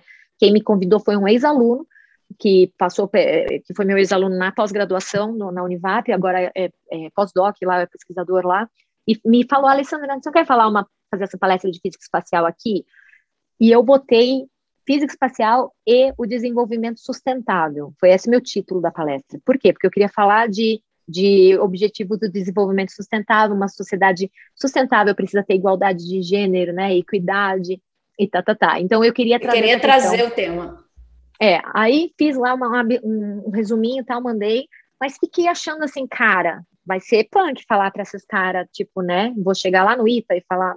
E aí eu ainda não bastando, eu fui preparando minha apresentação já com, a, com essa é, conhecimento de causa. Então, eu hoje trabalho em vários grupos da, na SBF, na Sociedade Brasileira de Física, trabalho na, na Sociedade Brasileira de Geofísica Espacial e Aeronomia. A gente criou um grupo, uma secretaria lá, uma divisão para fazer negócio de equidade de gênero, para cuidar isso, levantar os números, porque a gente tem estudado os números. Então, números ajudam, sabe? Você trazer dados, né? Sim. Então, eu fiz um slide e fui lá no site do ITA buscar número de aprovadas. E aí contei na mão, porque não tinha essa estatística, esse número de de essas estatísticas homens, mulheres de gênero e tal não existem em todos os, os lugares, né? E isso já é um início para você corrigir o problema, você identificar o problema, né? Uhum. E eles não tinham isso. Então fui lá, contei na mão e botei o número lá na cara deles. Mas botei assim, dividindo essa informação, não de uma maneira, tá vendo aqui, ó, seus, né, seus caras, não sei o que, não deixa, mulheres não entram aqui. Eu fiz de uma maneira muito sutil, botando na cara deles, botei algumas soluções, trouxe fazer parte desse grupo das Nações Unidas, dar uma plataforma, né, de voz para mim, porque eu tô com uma, uma organização, né, é, internacional atrás, dando base. Então, assim, quando você traz e se, se, se junta, dá as mãos às organizações maiores que você, tem mais peso o que a gente fala, porque eu sou uma mulher falando sobre isso. Se fosse um cara falando sobre isso, eles iam ouvir de uma outra maneira. Sim. Eu, como sou uma mulher, eu preciso de de como chama aquilo que os militares colocam aqui, uhum. aquelas medalhas, né? Uhum. É, eu vou ter, eu tenho que colocar selinhos, né? As credenciais. Minha... Credenciais, precisa ter credenciais. Então você vem trazendo, já começa esfregando dois doutorados na cara da galera, aí vou falando da minha trajetória, boto uns logos de onde eu passei, porque isso tudo muda a maneira como eles estão me vendo, entende? E Sim. eu falo de uma maneira profissional, e aí eu trago o assunto insiro devagar aquele assunto que é muito desconfortável de trazer para esses grupos, muito. Uhum. Assim, eu já vi situações de catástrofe, de, de, tentativa de implementar essas discussões em grupos da AGU, por exemplo, em congresso da AGU, que as pessoas ofendidíssimas, velhos pegando o microfone, gritando com a gente. Então, assim, é, eu fui aprendendo ao longo do tempo como trazer esses assuntos desconfortáveis para tirar as pessoas da zona de conforto de uma maneira que elas não se sintam é, ofendidas. Invadidas e ofendidas. É, eu, eu né? gosto desse seu jeito ali. Então, é, a gente tem que, que descobrir. Esferas, eu me identifico. Tem duas esferas. Tem a esfera tipo, institucional, de você se preparar para uma, uma palestra para falar disso. E tem a esfera da situação do dia a dia, né? Eu acho que quando a gente se vê numa situação de, tipo, ter que ah, beleza, eu vou lá conversar com esse cara, porque ele na aula falou que os afrodescendentes sei lá, os, os, os negros africanos escolheram vir para o Brasil e estavam felizões. Na aula de. No meio da aula, eu era a única pessoa preta da sala. O que, que eu faço? Dou um socão na cara, saio correndo, choro, soco a parede, quebro a parede é. da universidade, e aí. Que que eu... Denuncio denuncio, mas não vou denunciar para um cara que vai falar que eu tô de mimimi também, porque, né? É, a estrutura tá é. corrompida. O que, que eu faço, né? E aí, ah, esse cara é um cara que eu gosto, é um professor que eu acho maneiro. É, talvez ele. Vou dar o benefício da dúvida. Então eu volto e falo, uhum. ei, então, depois, quando não tem ninguém, se você fala no meio da sala que ele tá errado e traz os números e traz a história e traz não. e prega na cara dele. Constrangeu, constrangeu. Acabou, acabou, constrangeu. acabou. Vai, vai, vai ser um clash e eu preciso. Ah, e tem que ter a visão, o big picture. Preciso... Exato. O que, que eu quero? Eu quero passar essa matéria, entendeu? Eu quero. O, o meu último objetivo é esse. Talvez no, no, no, no, no side ali a gente consegue convencer esse cara. Daí eu volto, é. saio da sala na hora que ele fala isso, porque é minha vontade. Eu não tenho sangue de barata, né? Saio da sala, soco umas paredes, machuco minha mãozinha, linda. Depois volto para pegar minha mochilinha quando não tem mais ninguém. Eu falo, então, querido, vamos conversar? Você quer, você quer aprender um pouquinho sobre isso? Você quer saber da minha experiência? a gente conversa, ele me escuta. Na próxima aula, ele entra e pede desculpa para a turma por ter falado isso. Então, assim. Você viveu isso, isso foi verdade. Isso, foi, eu passei por isso na universidade. Isso é legal. É. Mas não é sempre que tu vai.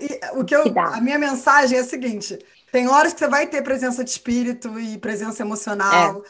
e, e preparo para fazer isso. Tem horas que você não vai ter. Tem horas que você vai rir porque você não, não tá entendendo o que tá acontecendo. Tem horas que você vai dar uma voadora. Tem horas que você vai dar um soco na... Soco na cara eu não recomendo, assim, mesmo. Tá? porque abre prerrogativas, né? É, é. Mas, assim, não se culpa também se você não souber como agir, entendeu? Isso não. vai realmente vir com a é, experiência. Com certeza. E cada caso... É experiência e, e é a escolha também, né? A gente também chega uma hora que a gente também tem que começar a escolher qual a briga que a gente quer entrar, né? Porque senão vai ficar brigando a vida inteira, né? É, e não, e não, e lembra a questão da, de você se juntar com instituições e ler a respeito e discutir, porque você, nesse momento, a importância maior é quando e se passar por um momento, uma situação desse tipo, você não sentir que você está errado ou você está sozinha naquela situação. Independente da decisão que você to tome, de, da, da sua reação, né? Você tem que saber que você está ali com outras pessoas caminhando com você naquela direção. Então, assim, a gente vai mudar isso, a gente tem mudado isso. Eu não quero também que as pessoas pensem que o ambiente acadêmico é só hostil e que somos inimigas de homens. Não somos, não, né? Não, não. É, muitos homens ajudaram e, e, e, foram mesmo, empoderaram a gente nessa trajetória. Ninguém chega em lugar nenhum sozinho. A questão maior é a gente conseguir também dar voz a quem não está tendo a mesma sorte que a gente. Oi, oi, meu povo, tudo bom por aí com vocês? Olha, tô passando só pra dar um recado rápido. Esse episódio aqui, quando a gente tava gravando, o papo rendeu tanto que ele ficou gigantesco. Então a gente resolveu dividir ele em dois. E aí, o próximo episódio vai ser continuação desse último aqui. Vocês acabaram de ouvir, beleza? É, só isso que eu tinha para falar mesmo. Ah, e mandar um beijo para vocês. Beijo! E esse foi mais um episódio do Fora da Zona. E se você gostou, passa pro amiguinho, passa pra amiguinha, pra mãe, pro pai, pro irmão, pro marido, pra esposa, pro namorado, namorada, pro crush, enfim, espalha pra geral. Isso! Não estamos aqui roubando nem matando. A gente só quer mesmo é compartilhar apoio nesse mundo que já está totalmente de pernas pro ar, né? E compartilha também pelo WhatsApp, pelo Instagram, pelos stories, vai fundo. A ideia também é comentar. Comenta, fala o que você achou. Cada episódio vai ter um post e a gente quer que esse espaço vire uma grande conversa para além da gente, com os amigos, com os amigos dos amigos. A gente quer discutir, debater e aprender. Exatamente. Quer dizer, talvez a Isabelle responda aos comentários. Eu sou meio esquisita com as redes sociais, mas tá beleza, vai ter um post e você vai poder comentar. Eu vou adorar ler os comentários, mas tá maneiro. É, só tem uma coisa que eu lembrei. É, se você tem uma história gostosa de da gente conversar a respeito dela, de sair da zona de conforto e quer contribuir com a gente para construir mais conteúdo sincero aqui nesse espaço, entre em contato com a gente lá pelo arroba fora da zona pode. Isso. Pois é, é para mandar DM e aproveita logo para seguir esse arroba e o Spotify também, para ficar sabendo sempre que sair um novo episódio. Isso aí. Então, muito obrigada por ouvir esse conteúdo. E fica ligado que a qualquer momento mais entrevistas inspiradoras estão por vir. Até o próximo. Beijo! Um beijo!